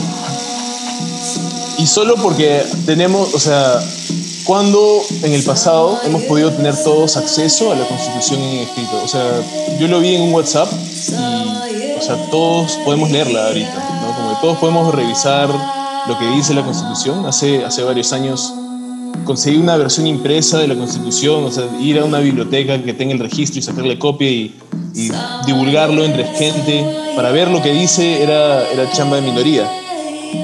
Al mismo tiempo, ¿cómo, ¿cómo saber que lo que estamos hablando ahorita, imagínate hablar de hacer nuestro propio Estado entre los dos, comenzamos nosotros dos, las comunas suelen fracasar por lo general. Hay algo a la escala de los gobiernos que ha funcionado. Las constituciones han servido para mantener algo a pie. Quién sabe si es solo la naturaleza humana que construye la sociedad y tenemos estas cosas encima, como, como estamos hablando de que la realidad escapa a las palabras y el lenguaje. Claro. O sea, tal vez somos como abejas que hacen colmenas y esa es la sociedad y hemos pintado las colmenas de diferentes colores, pero al final como que esto es lo que... Y una de las cosas que dice Joe Rogan en su podcast es que tal vez somos el, el gusano que se vuelve la mariposa que es la tecnología. No, como que nosotros seremos un vehículo que el universo produce para hacer esta otra cosa y nosotros nos morimos. Y yo en realidad creo que es algo de eso va a pasar. O sea, el, el Homo sapien va a morir. Va, va- vamos a terminar. Temo que sea más rápido que lo que esperamos, pero los humanos no. O sea, lo que va a significar ser humano, los humanos vamos a continuar. O, o sea, yo pido por mi corazón que seamos humanos. no- o sea, yo, y de verdad, si hay brazos robots suficientemente chéveres, yo feliz me corto un brazo. O sea, me hago la operación porque quiero un brazo robot chévere, pero hay una parte de mi mente que quiero preservar y no sé si es que la tecnología me lo robe o, o lo aumente. Si tengo el internet directamente al cerebro, que, o sea, ¿cómo va a cambiar lo que es mi ego? O sea, yo ya en sí siento que mi ego es un ego expandido, o sea, el yo expandido. no- cuando yo yo, yo sé en mi, en, mi, en mi adentro que, ah, no, yo estoy hablando del yo expandido. Porque yo he tenido experiencias alucinógenas donde he entendido lo que significa ser uno con todos y he visto que como que las auras de mi mano se extendían y eran exactamente las auras que se volvían tu cuerpo y no había, o sea, la distancia era una ilusión. He tenido esas visiones que me han llevado a, a un nivel de entender, pero, o sea, igual tengo que comer y eso no me va a pagar comida. Hay un montón de, de variables y tal vez sí, eso haya pagado mi comida. Hay lo que yo considero yo en esta misma vena de volverme un robot o no, es una parte, un fragmento de lo que soy, porque mi, mi ser consciente es sujeto a un sistema inconsciente, subconsciente, que recuerda todo lo que soy y siete segundos antes que tomes una decisión, tu cerebro ya lo ha hecho. Han, hecho los experimentos, chequean tu cerebro, el, impulso está antes que tú lo verbalices. Los siete segundos son para que llegue a la parte del cerebro que hace lenguaje y que chequee las palabras y te dice las memorias de cómo se llaman esas cosas. Pero tú, como tú, no es quien crees. Y eso es algo... La gente que no ha hecho alucinógenos debe sentir eso como yo siento volverme un transhumano, que es la muerte de, yo mismo. Claro, la muerte de Y tal vez sea inevitable, no, no, digo que no lo sea, pero o sea, no, no estoy intentando bombardear a todas las instituciones tecnológicas, no quiero destruir la tecnología, pero siquiera poder definir lo que es ser humano de una forma que valga la pena rescatar, que valga la pena salvar, sería algo que me, me va a valer la pena, todavía no tengo esa definición. Ah, compasión va a figurar ahí en algún lugar, pero eh, no sé. Tiene total, o sea, yo, coincido este, con lo que dices, pero justamente creo que nuestros proyectos es para poner en acción eso, ¿no? Como que yo te lo digo y, yo lo pienso así, lo he pensado así, es como, eso me parece muy valioso, como que le ayudaría a mucha gente. De hecho, hablo con gente a veces de esto, muchos me entienden y otros como que tienen cierta resistencia porque es como que cuestionar todo lo que un poco fundamenta tu, tu, tu vida, en verdad, tu realidad, ¿no? Tu relación con el mundo. Entonces, este, nada, he hecho un canal. De hecho, tú también tu proyecto con Logos es básicamente la idea de esparcir la información, de conectar a más gente y que ellos despierten también estas ganas de, como que darse cuenta, no ser conscientes, es conciencia de esto, igual, de alguna forma. Y, creo que es, es, bien sabido ese dicho, la información es poder, ¿no? El conocimiento es poder, verdad. Y es como que eso nos empodera más, ¿no? Para, para de repente vivir la realidad como con otra perspectiva. Es súper útil para todos. Y entonces, ¿cómo se ve el Estado que quieres? O sea, ¿cómo se ve el país, ¿no? la, la nación que quisieras fuera de esa estructura? si, si, ya estás ahí, ¿no? No como que... O sea, difícil, difícil decidir, pero te hago la pregunta a ti para que pueda ir quedaneando. ¿Qué país queremos dejar para nuestros, para nuestros hijos? Yo creo que igual coincido con lo que dices de, las tecnologías, el humanismo y todo eso. En verdad, este, transhumanismo, los robots, cómo vamos a hacer este, vehículos, como el Homo sapiens es un vehículo, eh, de repente vamos a hacer Homo, homo Data, ¿no? Una cosa así. Y este, tal vez hay, hay espacio, podemos viajar. Ciberespacio, ¿no? Este, Justo hoy día veía una, una, una, serie, una serie británica de, de, HBO que se llama Years and Years. No sé si la has escuchado. Pero habla, son seis capítulos nomás, la primera temporada. Y habla de, del futuro, pero el futuro más cercano. Ahorita están en el año como mil, mil, 2028, o sea, ocho años en el futuro, ¿no? Y hay una, una forma en que la gente se opera, como creo que un poco hizo este Elon Musk con su empresa esta de neurotecnología, no sé. Sí. Este, era una chica que la habían operado en la, en la ficción de esta serie que te cuento, que ya tenía como que adentro en su cerebro internet, entonces ella les contaba a sus viejos, es lo caso porque puedo como que cerrar los ojos así y ya te tomé una foto y, a la vez que te tomo esta foto y estamos conversando puedo encontrar información del mundo eh, a través de internet, cualquier información, estoy viendo una una niña en tal lugar que hace tal cosa, ¿no? Que está aprendiendo a caminar porque su papá lo ha subido un video, pero a la vez estoy viendo el clima y voy a ver que más tarde va a llover y por lo tanto, o sea, es como una conciencia expandida en, el, en, en, Internet. Yo creo que vamos a llegar hasta cierto nivel en ese punto. Como dice, va a ser un desafío. Va a ser un desafío bien grande porque vamos a tener que redefinir qué cosa es nuestra humanidad un poco, ¿no? Porque un poco lo que nos define, mira, algo tan importante como el arte, la religión, la filosofía, ¿Cuál es algo que define eso? Nuestra certeza de que vamos a morir, ¿no? Pronto. Pero si con la tecnología puedes extender tu vida a 300, 400, 500 años, como que esa percepción de la muerte va a cambiar, ¿no? De repente va a decir, yo puedo ser eterno si nadie viene y me mata. Entonces van a haber como más candados por ese lado, más seguridades este, de derechos para que la, la, gente pueda vivir este, hasta mil años, imagínate, ¿no? Y eso te da otra conciencia de, del mundo, de la realidad, tiene más experiencia. Es- yo creo que va a pasar eso, pero no de repente en un futuro de nuestros hijos, sino de repente ya nuestros nietos, tataranietos. Eh, van a Me llegar a gustaría ser como- tener esa confianza, pero no, o sea, no sé, no sé hasta dónde, bueno, no sé qué tan pronto venga todo esto, porque ya Neuralink es ahorita, como que este Sí. está intentando sacarlo lo antes posible. Sí. Pero también, o sea, que cuando, cuando me estaba describiendo lo que podía hacer esta chica que detecta por allá y sabe por allá, eso, yo he tenido sensaciones o presentimientos bien similares con alucinógenos. Entonces Claro. me imagino eso como qué tanto es otra forma de subir ahí o, o sea, tal vez esa es la forma natural que vamos a evolucionar a hacerlo. O tal vez es otra tip- otro tipo de cosa afuera en vez de nosotros trabajar hacia llegar ahí.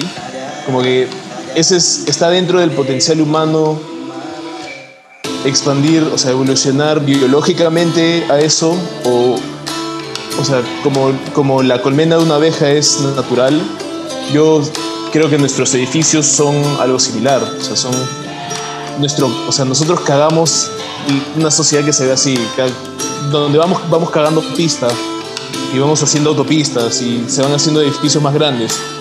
Y tal vez, o sea, de hecho no tengo las respuestas, quédense con más preguntas. Hagan más preguntas.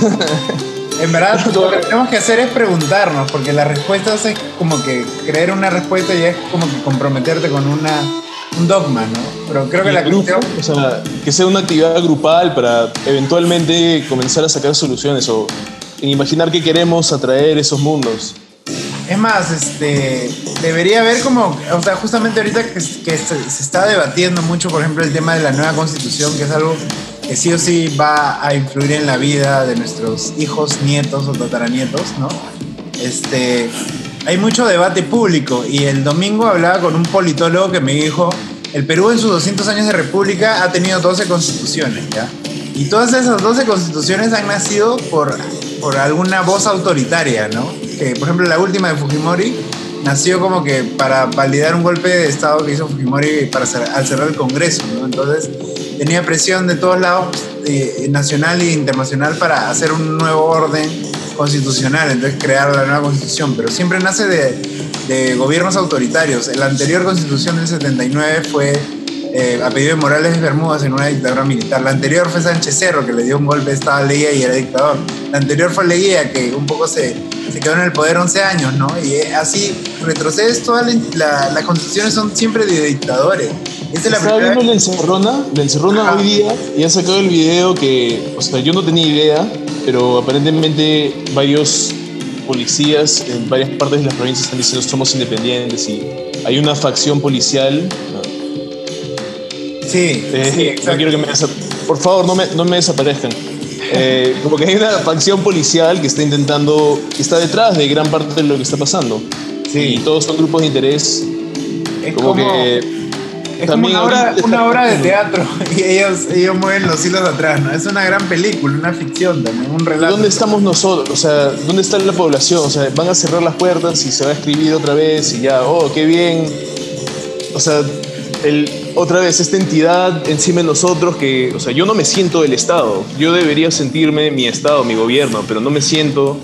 Y ahí van a, van a hacer algún cambio por ahí, como que van a, van a cambiar el roster de, de gente en las sombras. Ah, ya, qué, qué chévere. La huelga estaba paja porque se sentía como que juerga. Y si eso fuera lo que fuera el resto del Perú. O sea, la gente con las trompetas y esto y han puesto mano dura para que no quede como Chile, para que la gente no tenga cine en la mesa. Y también la gente más lista, más preparada para aprovechar esto son los partidos eh, socialistas, básicamente, que han estado preparando desde hace tiempo, han estado armando su fuente de poder y usan ahora también la, la policía para meterse por ahí. Claro. ¿Cómo, ¿Cómo hacemos una voz suficientemente fuerte para aparecer en la mesa, estar, estar en ese cuarto? O que las puertas estén abiertas, siquiera, sería un, un caso justamente eso es, lo que, eso es lo que me decía el politólogo, justamente. Esta es la primera vez que la gente está pidiendo una nueva constitución, que no es como que un dictador que la quiere poner, sino que la gente está abriendo el diálogo, debatiendo, tuiteando, haciendo estas conversaciones virtuales por WhatsApp, eh, conversando y averiguando de la nueva constitución, ¿no? Y cómo se hace y para qué sirve y cómo hacer una buena Entonces creo que hay más participación en este sentido y al final yo creo que igual va a salir una nueva constitución. No muy pronto, pero porque es un proceso largo, ¿no? De repente 2021, 2022, ya estamos como que en ese proceso de hacer una nueva constitución que incluya derechos mucho más amplios, una, una, una, una un texto eh, con un orden jurídico que vaya más acorde con la que la gente en verdad quiere, con lo que represente más a la gente, ¿no? Y ahí va, ahí entra mucho nuestro rol este, con los proyectos que queremos hacer, ¿no? Porque es un poco ser esos, esos plataformas donde la gente puede informarse y puede, más que creernos, como, como tú decías, este, inspirar, eh, inspirarse para buscar información. Como que, oh, yo voy a inspirar, pero de verdad es tú me ayudas, me inspiras en, seguir y espero poder inspirarte en algo, pero de verdad como que me da, me da fuego para seguir y eso es lo que... O sea, imagínate que todos que tienen Instagram estén haciendo esta conversación. Claro. No, no podrían, o sea, todos lo tienen en la mente, pero no, no estamos, o sea, falta un poquito más, ya, ya, ya estamos como que avanzando, estamos casi, o sea, es exponencial lo que puede pasar y puede ser terrorífico como hermoso, porque no sabemos. no sabemos. Cada, cada paso solo se ve como que si estuvieras duplicando. No, no sabes si estás en el comiencito o si estás al final. Porque esa, esa, curva puede seguir para siempre o como puede nivelarse, como puede caer exponencialmente de vuelta, pero no, sabe. De, de uno a dos siempre, o sea, siempre se ve que solo se duplica, lo más, lo más natural. Pero en realidad la diferencia entre 1 a 2 versus de 100 a 200 es grande. No se siente así, pero es, es, es grave, digamos. Claro, claro que sí. Es, este. Sí, en verdad, hablar con gente este, de estos temas inspira ya porque. Primero porque te ayuda a sacarlo, ¿no? Viendo, viéndolo desde ti. Y el otro viendo como que escuchando que hay como que una especie de de espejo, ¿no? Porque yo, yo como que cuando nos conocimos yo te dije, ya, ya entiendo todo lo que, lo que, lo que quiere decir con claro, es... Porque entiendo que estás de alguna forma despierto a estos temas, ¿no? que es cuestionar en verdad, porque esto tiene que ser así, ¿quién dice? ¿no? Es un poco eso. Claro, y siquiera que la gente crea que se puede. O sea, yo estoy intentando, tú estás intentando, hay gente intentando, tú quieres intentar, ahora puedes porque no estás solo. O sea, Claro. No, yo sé. No, pero ¿sabes qué es bien loco? Es bien loco justamente hoy día que te decía que eh, un poco escuchaba los sutras de Buda, ayer que, que escuchaba el Tao Te Ching, ¿no? Hace 2500 años ambos libros los escucho y siento lo mismo, que no estoy solo, que es, va por ahí la cuestión, que muchas de las cosas que estamos hablando ahora tienen que ver mucho con, con, esas cosas también, como que la idea, por ejemplo, del mundo de la ilusión, del maya, del budismo, es bastante lo que estamos hablando del lenguaje, el lenguaje es el maya un poco también, es este, lo que da forma a nuestro pensamiento, nuestra mente, cómo entendemos el mundo. Claro, cómo el, cerebro puede interpretar eso hasta que tengamos el Neural, Neuralink y ya todos veamos lo mismo, o sea, como... Claro. o este tal vez es inescapable, o sea, no importa cuánto Neuralink tengas, o sea, fácil ahorita en la otra realidad cuando me voy a jatear me saco mi realidad virtual y, voy a mi chamba y después otra vez cuando me voy a jatear ahí me saco mi realidad virtual y puedo ir infinitamente para arriba. ¿Has visto, ¿has visto alguna vez Rick and Morty? Hay un capítulo donde, donde este, Morty este, se mete en un juego que son como ah, que vive la vida de una persona en un minuto, dos minutos, y, lo, percibe todo ese tiempo como si hubieran pasado años, no décadas. Es bien loco porque de repente estamos en uno de esos juegos del futuro. Oh, claro, y entonces la otra es que el, el progreso sea esa realidad virtual y que nos ponemos, o sea, ahora no, no nos vamos a, volver robots ni nos vamos a, evolucionar como seres de luz o lo que sea. Nos ponemos nuestros lentes y ahí estamos otra vez en otro mundo que es un poco diferente. Y como que sí, ¿no? podría ser solo un túnel infinito de, de, realidad virtual y como que nunca te lo puedes sacar porque al final el último fue el primero y, y es todo lo que hay o, o no, o sea, creo que hay algo inconocible detrás de esto y no es algo que me preocupa. O sea, lo que Claro, está no detrás de debería Maya no- preocuparnos, no debería no preocuparnos porque está en un futuro que no vamos a vivir, como que... o en un pasado que no importa. Claro, exacto, exacto. En el presente ahorita no es realidad, pero precisamente nuestros hijos no existen tampoco, nuestros nietos no existen tampoco, ¿no? Pero en algún Claro. momento, bueno, de repente no tenemos hijos, ahora. pero son generaciones del futuro, ¿no? Claro. Pueden ser hijos también por, por la información que, que reciben de nosotros. Entonces, de alguna forma estamos construyendo su presente, desde, el desde nuestro presente, ¿no? Que es, en verdad, el futuro de nosotros viéndonos a ellos un poco. Entonces, O fácil este, reencarnamos, reencarnamos y estamos allá Claro. como, como anclas. todo puede pasar, ¿no? allá Sí. como anclas. O sea, Pero- un hinduista te dice, te podría decir, oye, weón, no la caes porque vas a reencarnarte en el futuro y te vas a despertar en una cagada si hoy día... la Claro, cagas". sí. Como que soy el hijo de mi hijo y puta, no arreglé el país. Concha su madre, que Claro, la cagué, me, me doy cuenta que la cagué. O cuántas veces le he cagado para estar en esta mierda ahorita, man. Ya es como que desahuévate de una vez. Pero de verdad, al final hijos. despertamos, al final despertamos. Claro.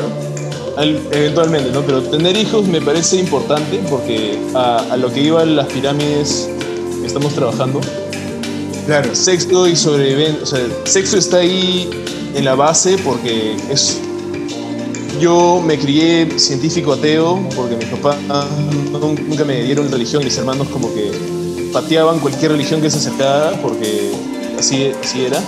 Y me sirvió un montón, pero me puso en una, o sea, correctamente creo, una realidad donde hay un juego, hay varios juegos que estamos jugando, estamos jugando a hacer dos patas, estamos jugando a ser gente que está cambiando el mundo, estamos jugando a gente que, que hace podcast, pero roles. Son claro, o roles o, o juegos, y uno de esos roles fundamentales para mí es que mi- yo soy un ser con ADN y el ADN busca perdurar en el tiempo, o sea, busca, o sea, la idea de sobrevivencia que tengo viene de que yo soy un- una tira de ADN que viene desde hace mucho, que he heredado y que quiere continuar.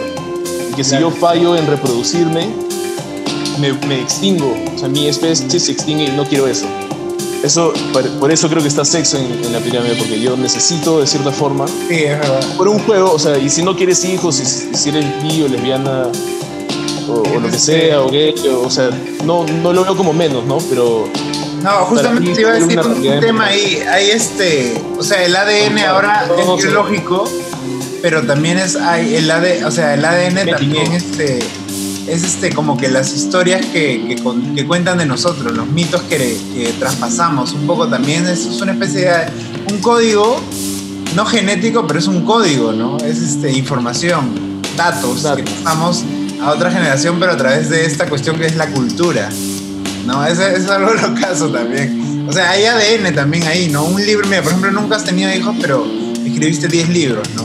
Y esos 10 libros cambiaron un poco la forma de pensar tal cosa o tal otra cosa, innovaron en, en cierta disciplina humana y de alguna forma, por ejemplo, tú lees a Nietzsche, este huevón creo que no tuvo hijos, pero mira cuántos, este, cuánto ADN cultural este brother, eh, hay un Claro. sociólogo Bourdieu que lo diría capital cultural, ha heredado, ¿no? Entonces de alguna forma sí está pasando esa, esa información, pero a través de, de otra forma, no genéticamente, no biológicamente, pero sí.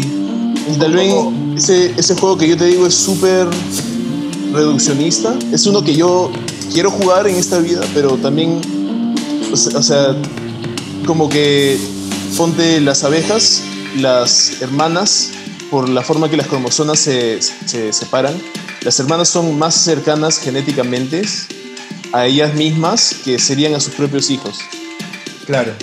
Entonces, de cierta forma, nosotros somos un, un colectivo humano fuera de ser individuales con genes. O sea, la sobrevivencia de- del, del todo puede valer igual, ¿no? Pero yo, por la forma que me he criado, he decidido, o sea, después de analizarlo, ¿no? Porque me lo dieron, lo heredé, pero después lo vi y accedí a jugar ese, o sea, a tomar ese rol en mi vida. Creo que eso es una- un paso importante y definición importante que deberíamos hacer en qué es lo que quieres. en tu Claro. vida. En vez de solo, ah, sí, es- este weón dice eso, sí, suena bien, lo voy a hacer mi realidad. No, como que considera, si es que quieres hijos, eh, por si acaso, para los que quieran saber, si tienes dos hijos, no estás contribuyendo a la sobrepoblación. Si tienes tres, estás incrementando la gente, pero dos hijos es como que el, el punto donde deberíamos estar.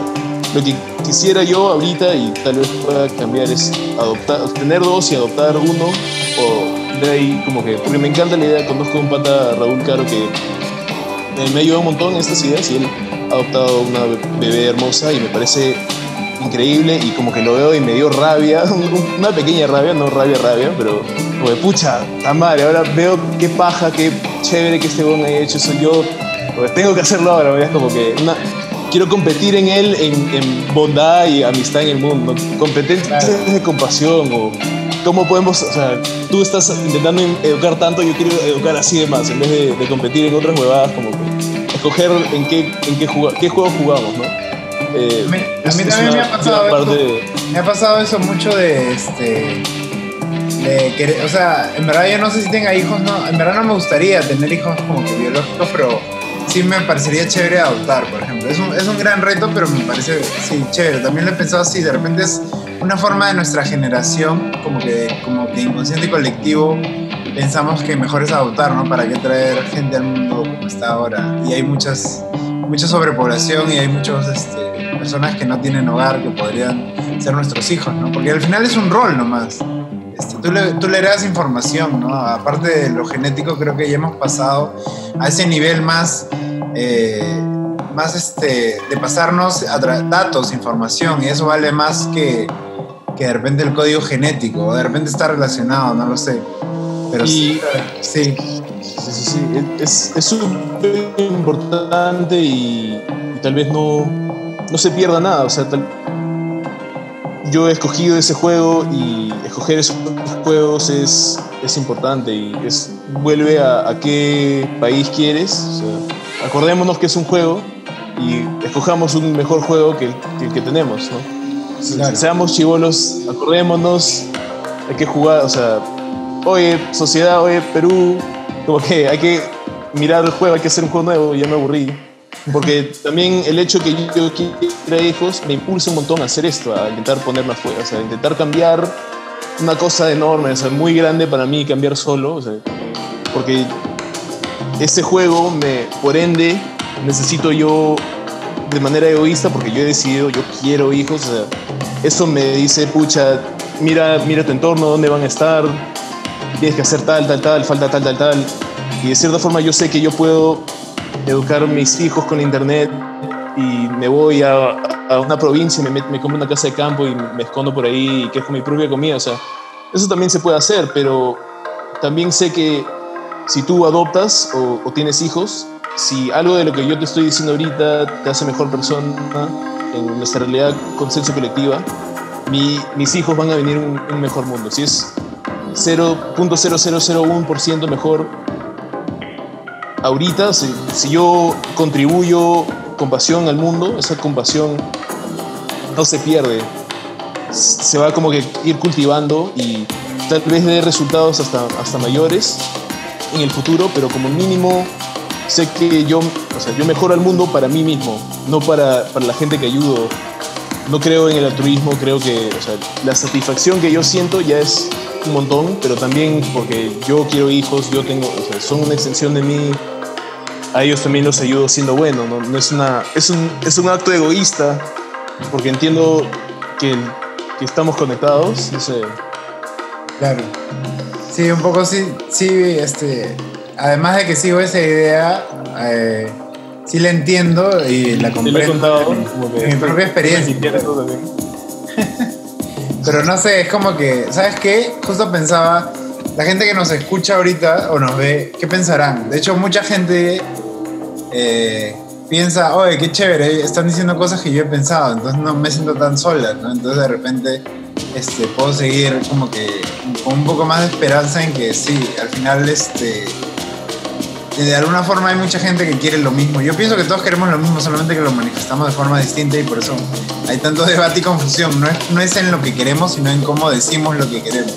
Y por eso hay tanto rollo. Es un poco lo que, lo que decía hace un rato de los abogados. Y nada, creo que más o menos para cerrar el, el, el programa, porque ya van a ser como dos horas de la nada. Sí, es este... gracias, gracias, ha sido pajazo. Ha sido chévere, ¿no? Este, fácil lo voy a dividir en dos partes para que la gente pueda.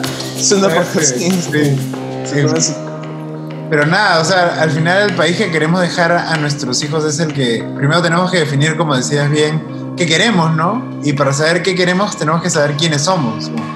Ah, si eres un pez, sabes que quieres nadar. Si eres un ave, sabes que quieres volar. Si eres un ser humano ahorita, un peruano en el 2020, ¿qué país quieres construir y heredar al, futuro? ¿no? Eso, eso me parece que es la...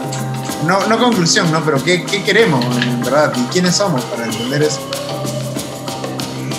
No, ha sido. Eh, no, claro, es. A ver, las palabras más chéveres. Ah, ahorita se me ocurre una frase súper profunda, espérate. Ah, no, nada. Eh, sí, tienes razón, man. como que es súper importante exactamente lo que has dicho. No, no me queda. O sea, eso, eso ha sido. Fácil, cortas esta parte. para, para la promoción. Ahorita. Sí, no. el trailer, el trailer. Eh, Tienes razón, Centro tienes razón y aprecio muchísimo que, me, que me hayas dado el espacio para hablar y que me hayas ayudado a hacer esto, porque tienes absolutamente razón en, decidir qué es lo que somos. O sea, define qué quieres, define quién eres, define qué quieres y créalo. O sea, hay que tomar el paso de hacerlo también. A veces yo digo, en vez de creer, hay que crear, ¿no? En vez de tener creencias, hay que tener creaciones. Eso, eso me parece más, más acorde con nuestro rol un poco acá. No, gracias a ti, ¿eh? porque ha sido, de hecho, una conversación chévere. De hecho, es la primera de varias así. Porque me parece que, bueno, esta ha durado dos horas, ¿no? Pero si lo separamos por bloques, ¿no? Porque hemos hablado muchos temas creo que, cada, cada, bloque podría servir también como un, como un eje temático, un discurso más específico para llegar a más gente, ¿no? Y de, repente creo que también la idea es despertar estos espacios donde la gente conversa de temas este, un poco random, ¿no? Pero es, es, es parte de como que crear, es ir creando esa conciencia colectiva de un Perú bicentenario, cuál es lo que queremos dejar, ¿no? primero hay que tener una conciencia de qué, quiénes somos y qué queremos, ¿no? Un poco de Nada, este, chévere, pues. Te paso el, el, video, el audio, este. Y paraste de grabar, como ya hicimos el, corte ahorita, no sé si te estoy hablando de. No, porque lo puedo cortar un poco esto, ¿no? Pero sí. Bueno, como que imaginando que acá también la no le estamos hablando a todos, estamos hablando. mi my target audience es un tercio del tercio de Perú que es Lima, ¿no? Y y como que a eso estamos, a, esa realidad estamos hablando, ¿no? Porque no estamos hablándole a... Son un, promedio de 3 millones de personas, más o menos. En Lima. Un, ter, un tercio del, del 100%, como 10 millones, son 3 millones y algo. Entonces a un millón de, peruanos es donde es como que donde yo quiero que aterrice esta frecuencia, pero eventualmente a todos, ¿no? Como que no, quiero ser elitista, pero también estoy seguro que, que, todos van a entender, o sea, hay, hay partes que todos van a entender, pero hay realidades que, no, que yo no sé, como que estaba intentando pensar en, cuando estaba escribiendo lo del Instagram de los problemas de calidad de vida. O sea, iba a poner tráfico porque antes era, o sea, eso lo, lo sabía yo como lo sentía cualquier otro, pero quisiera fácil para el podcast o para, o sea, necesito esa perspectiva, ¿no? Ahorita estamos hablando como, como mencioné, privilegiados y no necesariamente, o sea, no es la realidad de, de los peruanos en la selva, ni de los peruanos en el campo, ni de los peruanos, o sea, y, de verdad quiero hablarle al Perú, o sea, porque en la realidad que tengo, fuera de qué estado quiera crear, estoy en el Perú y Grau me parece un héroe chéverazo, o sea, yo, yo me asocio a eso, no, no quiero, o sea, Sansu también fue súper cool, man, pero me da, o sea, tengo ese orgullo de Grau es peruano y yo soy peruano, como que es. Esas son cosas, esas son partes de, roles o juegos que yo, yo tomo seriamente y los tomo personalmente. Claro, de hecho sí, sí, es este, es un poco, ¿sabes qué es? Como que qué narrativa queremos para el nuevo discurso del país, ¿no? El, nuevo, el Perú sí es un cuento, una ficción, un relato, cómo queremos transformarlo para, para, este futuro, ¿no? Y en verdad, darnos cuenta de que nosotros somos quienes controlamos el, un poco el juego, entonces la no... Deberíamos controlar sí. O sea, y todos juntos, ¿no? En verdad, este... Por ejemplo, yo creo que el problema que más nos a, aflige ahora puede ser la desigualdad. Desigualdad social, desigualdad económica, desigualdad cultural, como un poco es la información, ¿no? Como que hay, hay un desequilibrio y como que entre población, ¿no? hay, hay unos con más presencia de algo y otros con más ausencia de ese algo, que es un poco lo que te decía de, de Derrida.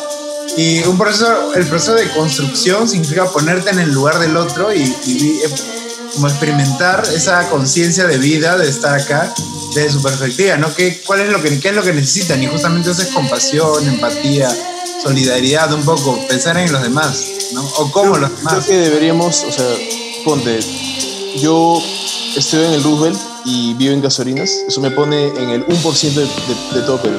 Y es una, o sea, me gustaría saber cuál es tu posición, porque nuestros mensajes son lo mismo, pero yo sé que, que a los tíos de acá, manjas, igualdad, puta madre, como que no, no quiero, manjas, y, yo, y hasta yo lo siento un poquito, pero sé que es uno de esos impulsos que, que tengo que cambiar, Claro. porque no, no es saludable para mí ni para el mundo, pero, o sea, estaba meditando por acá en el cerro y alucinando a qué pensaría la gente acá, pero sí, se- la razón que se sienten más y que tienen tanto es porque otros tienen menos de cierta forma. No debería ser el juego que están jugando, porque hay un juego donde ellos pueden tener un montón mientras que otros también tengan, pero no es el, no es el juego natural, que, no es el juego automático que tenemos.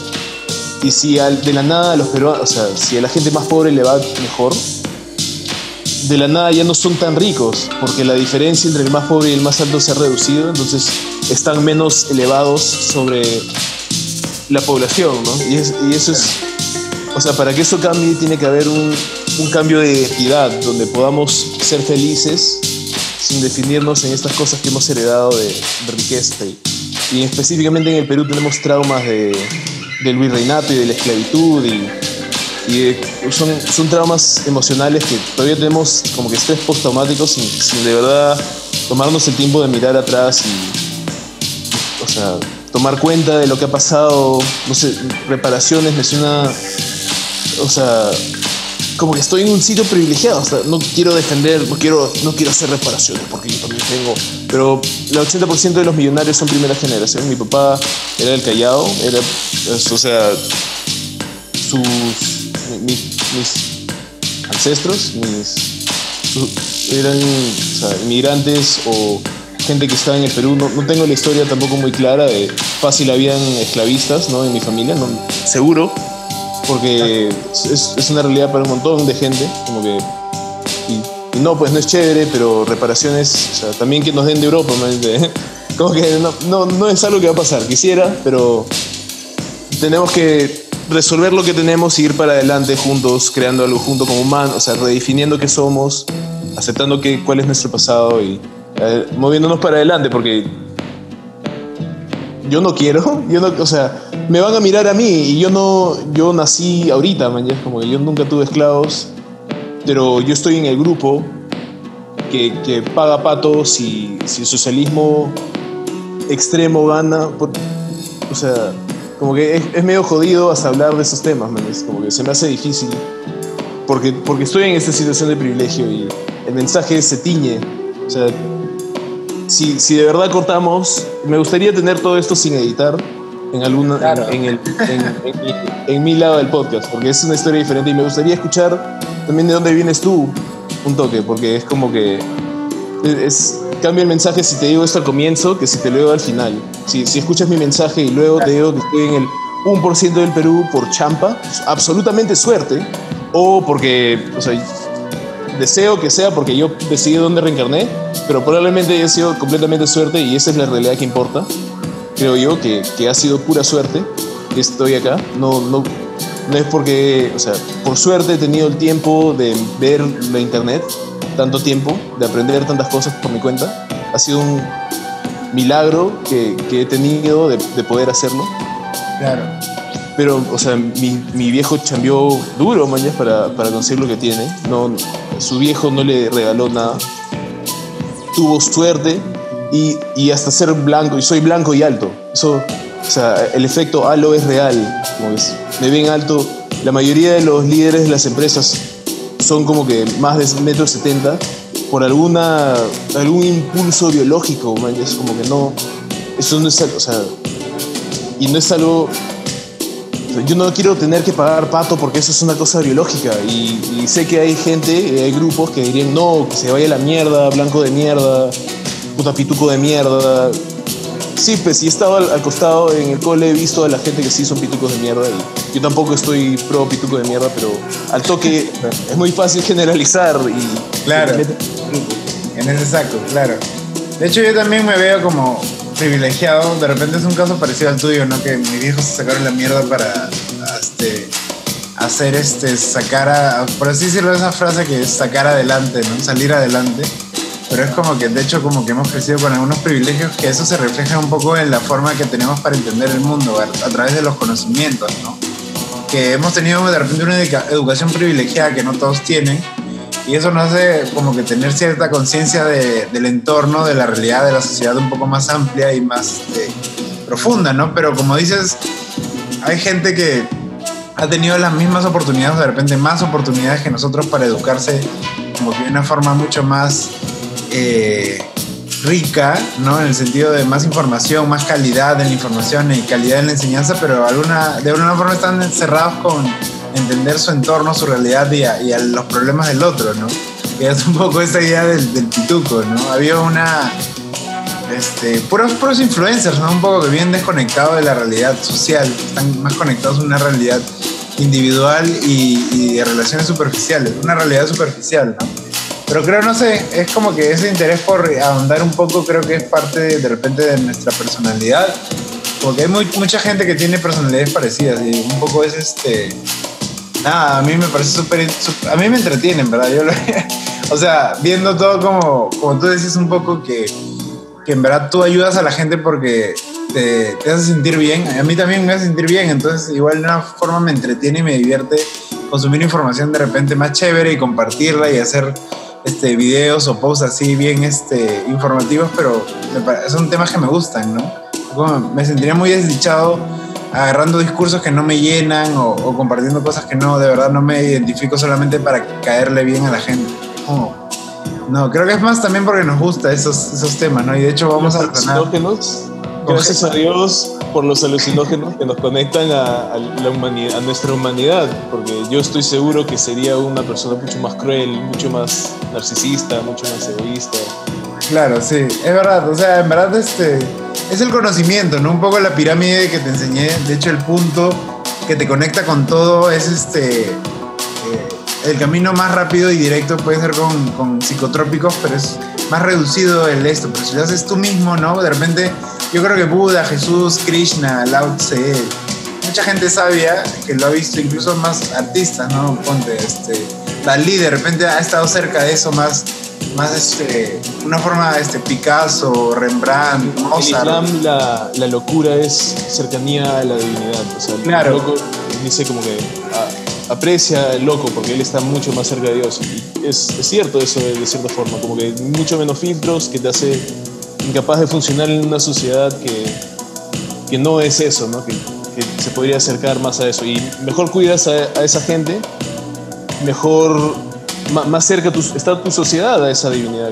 Ponte los, los supermercados. Una vez le hablé al. Estaba esperando el Uber con mi papá y el brother que tenía las bolsas estaba ahí. Les comencé a hablar como, como un humano. Me encanta.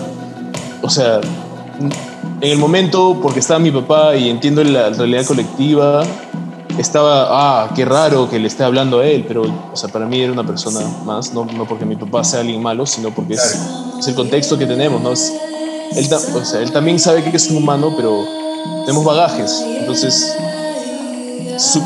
eh, aparentemente los supermercados destruyen toneladas de comida cuando están a unos días de expirarse porque no quieren vender cosas expiradas. Entonces, días antes las destruyen y los empleados no se lo pueden llevar. Los tienen que, o sea, rompen chocolates y los meten al, al tacho, al water, al drenaje, no sé. Como que hay gente que se está muriendo de hambre en Lima y hay una cantidad enorme de supermercados que están haciendo esto, supongo. Tal vez ni lo hagan y me metió el floro, pero no creo, o sea, no, no he ido a comprobarlo, pero si eso es una verdad, eso es una cosa como que ponle toda la propaganda que quieres, pon el centro de Wong para, para el beneficio social de la humanidad y somos, Wong es la gran cagada, o sea, no votes eso al tacho, dáselo a la gente. O sea, no me importa qué tanta propaganda tengas que vender para hacerlo, si es lo que quieres hacer. Tiene que haber una forma de, de volver eso algo o sea, factible, ¿no? Y ese tipo de ineficiencias, porque creo que eso es lo que es, es un problema de ineficiencias por flojera, o sea, cierta, cierta flojera. Esto el, el meme de Perú sin peruanos, es como que todo utópico, pero no, no es real, o sea, eso no es, no es problema de ser peruanos, es un problema del mundo, de, de El humano. Perú no existiría si no existen peruanos, en verdad. Claro, como que... es- Es como que, eh, Mesopotamia ya no existe porque no, es, no existen mesopotámicos, ¿no? Claro, no sería el Perú sin peruanos, claro, claro. Sí, es, eso, es eso es algo cultural, creo, ¿no? Pero se, se expresa en diferentes formas. Pero bueno, sí, o sea, en verdad, sí te- como te pones a pensar, hasta- hay muchos temas muy amplios y muchos, 10.000 cosas que se pueden decir sobre cada uno y por eso creo que es necesario que todos los profesionales desde todos sus campos un poco conversen, dialoguen y vean en qué cosas un psicólogo y un abogado tienen como cosas en comunes que pueda entrar en un capítulo de una ley o de una norma o de la constitución que ayude a la gente un poco a, mejorar esa calidad de vida, ¿no? Que tú también hablas un poco. Y ahí entran los tres ejes, educación, gobierno y calidad de vida, ¿no? En, en abrir el diálogo, compartir experiencias y crear una nueva norma que nos regule a todos y que sea un poco justa con todos, ¿no? Justa con todos es que, que la riqueza esté bien distribuida en salud, que tengamos techo, comida, agua, cosas básicas.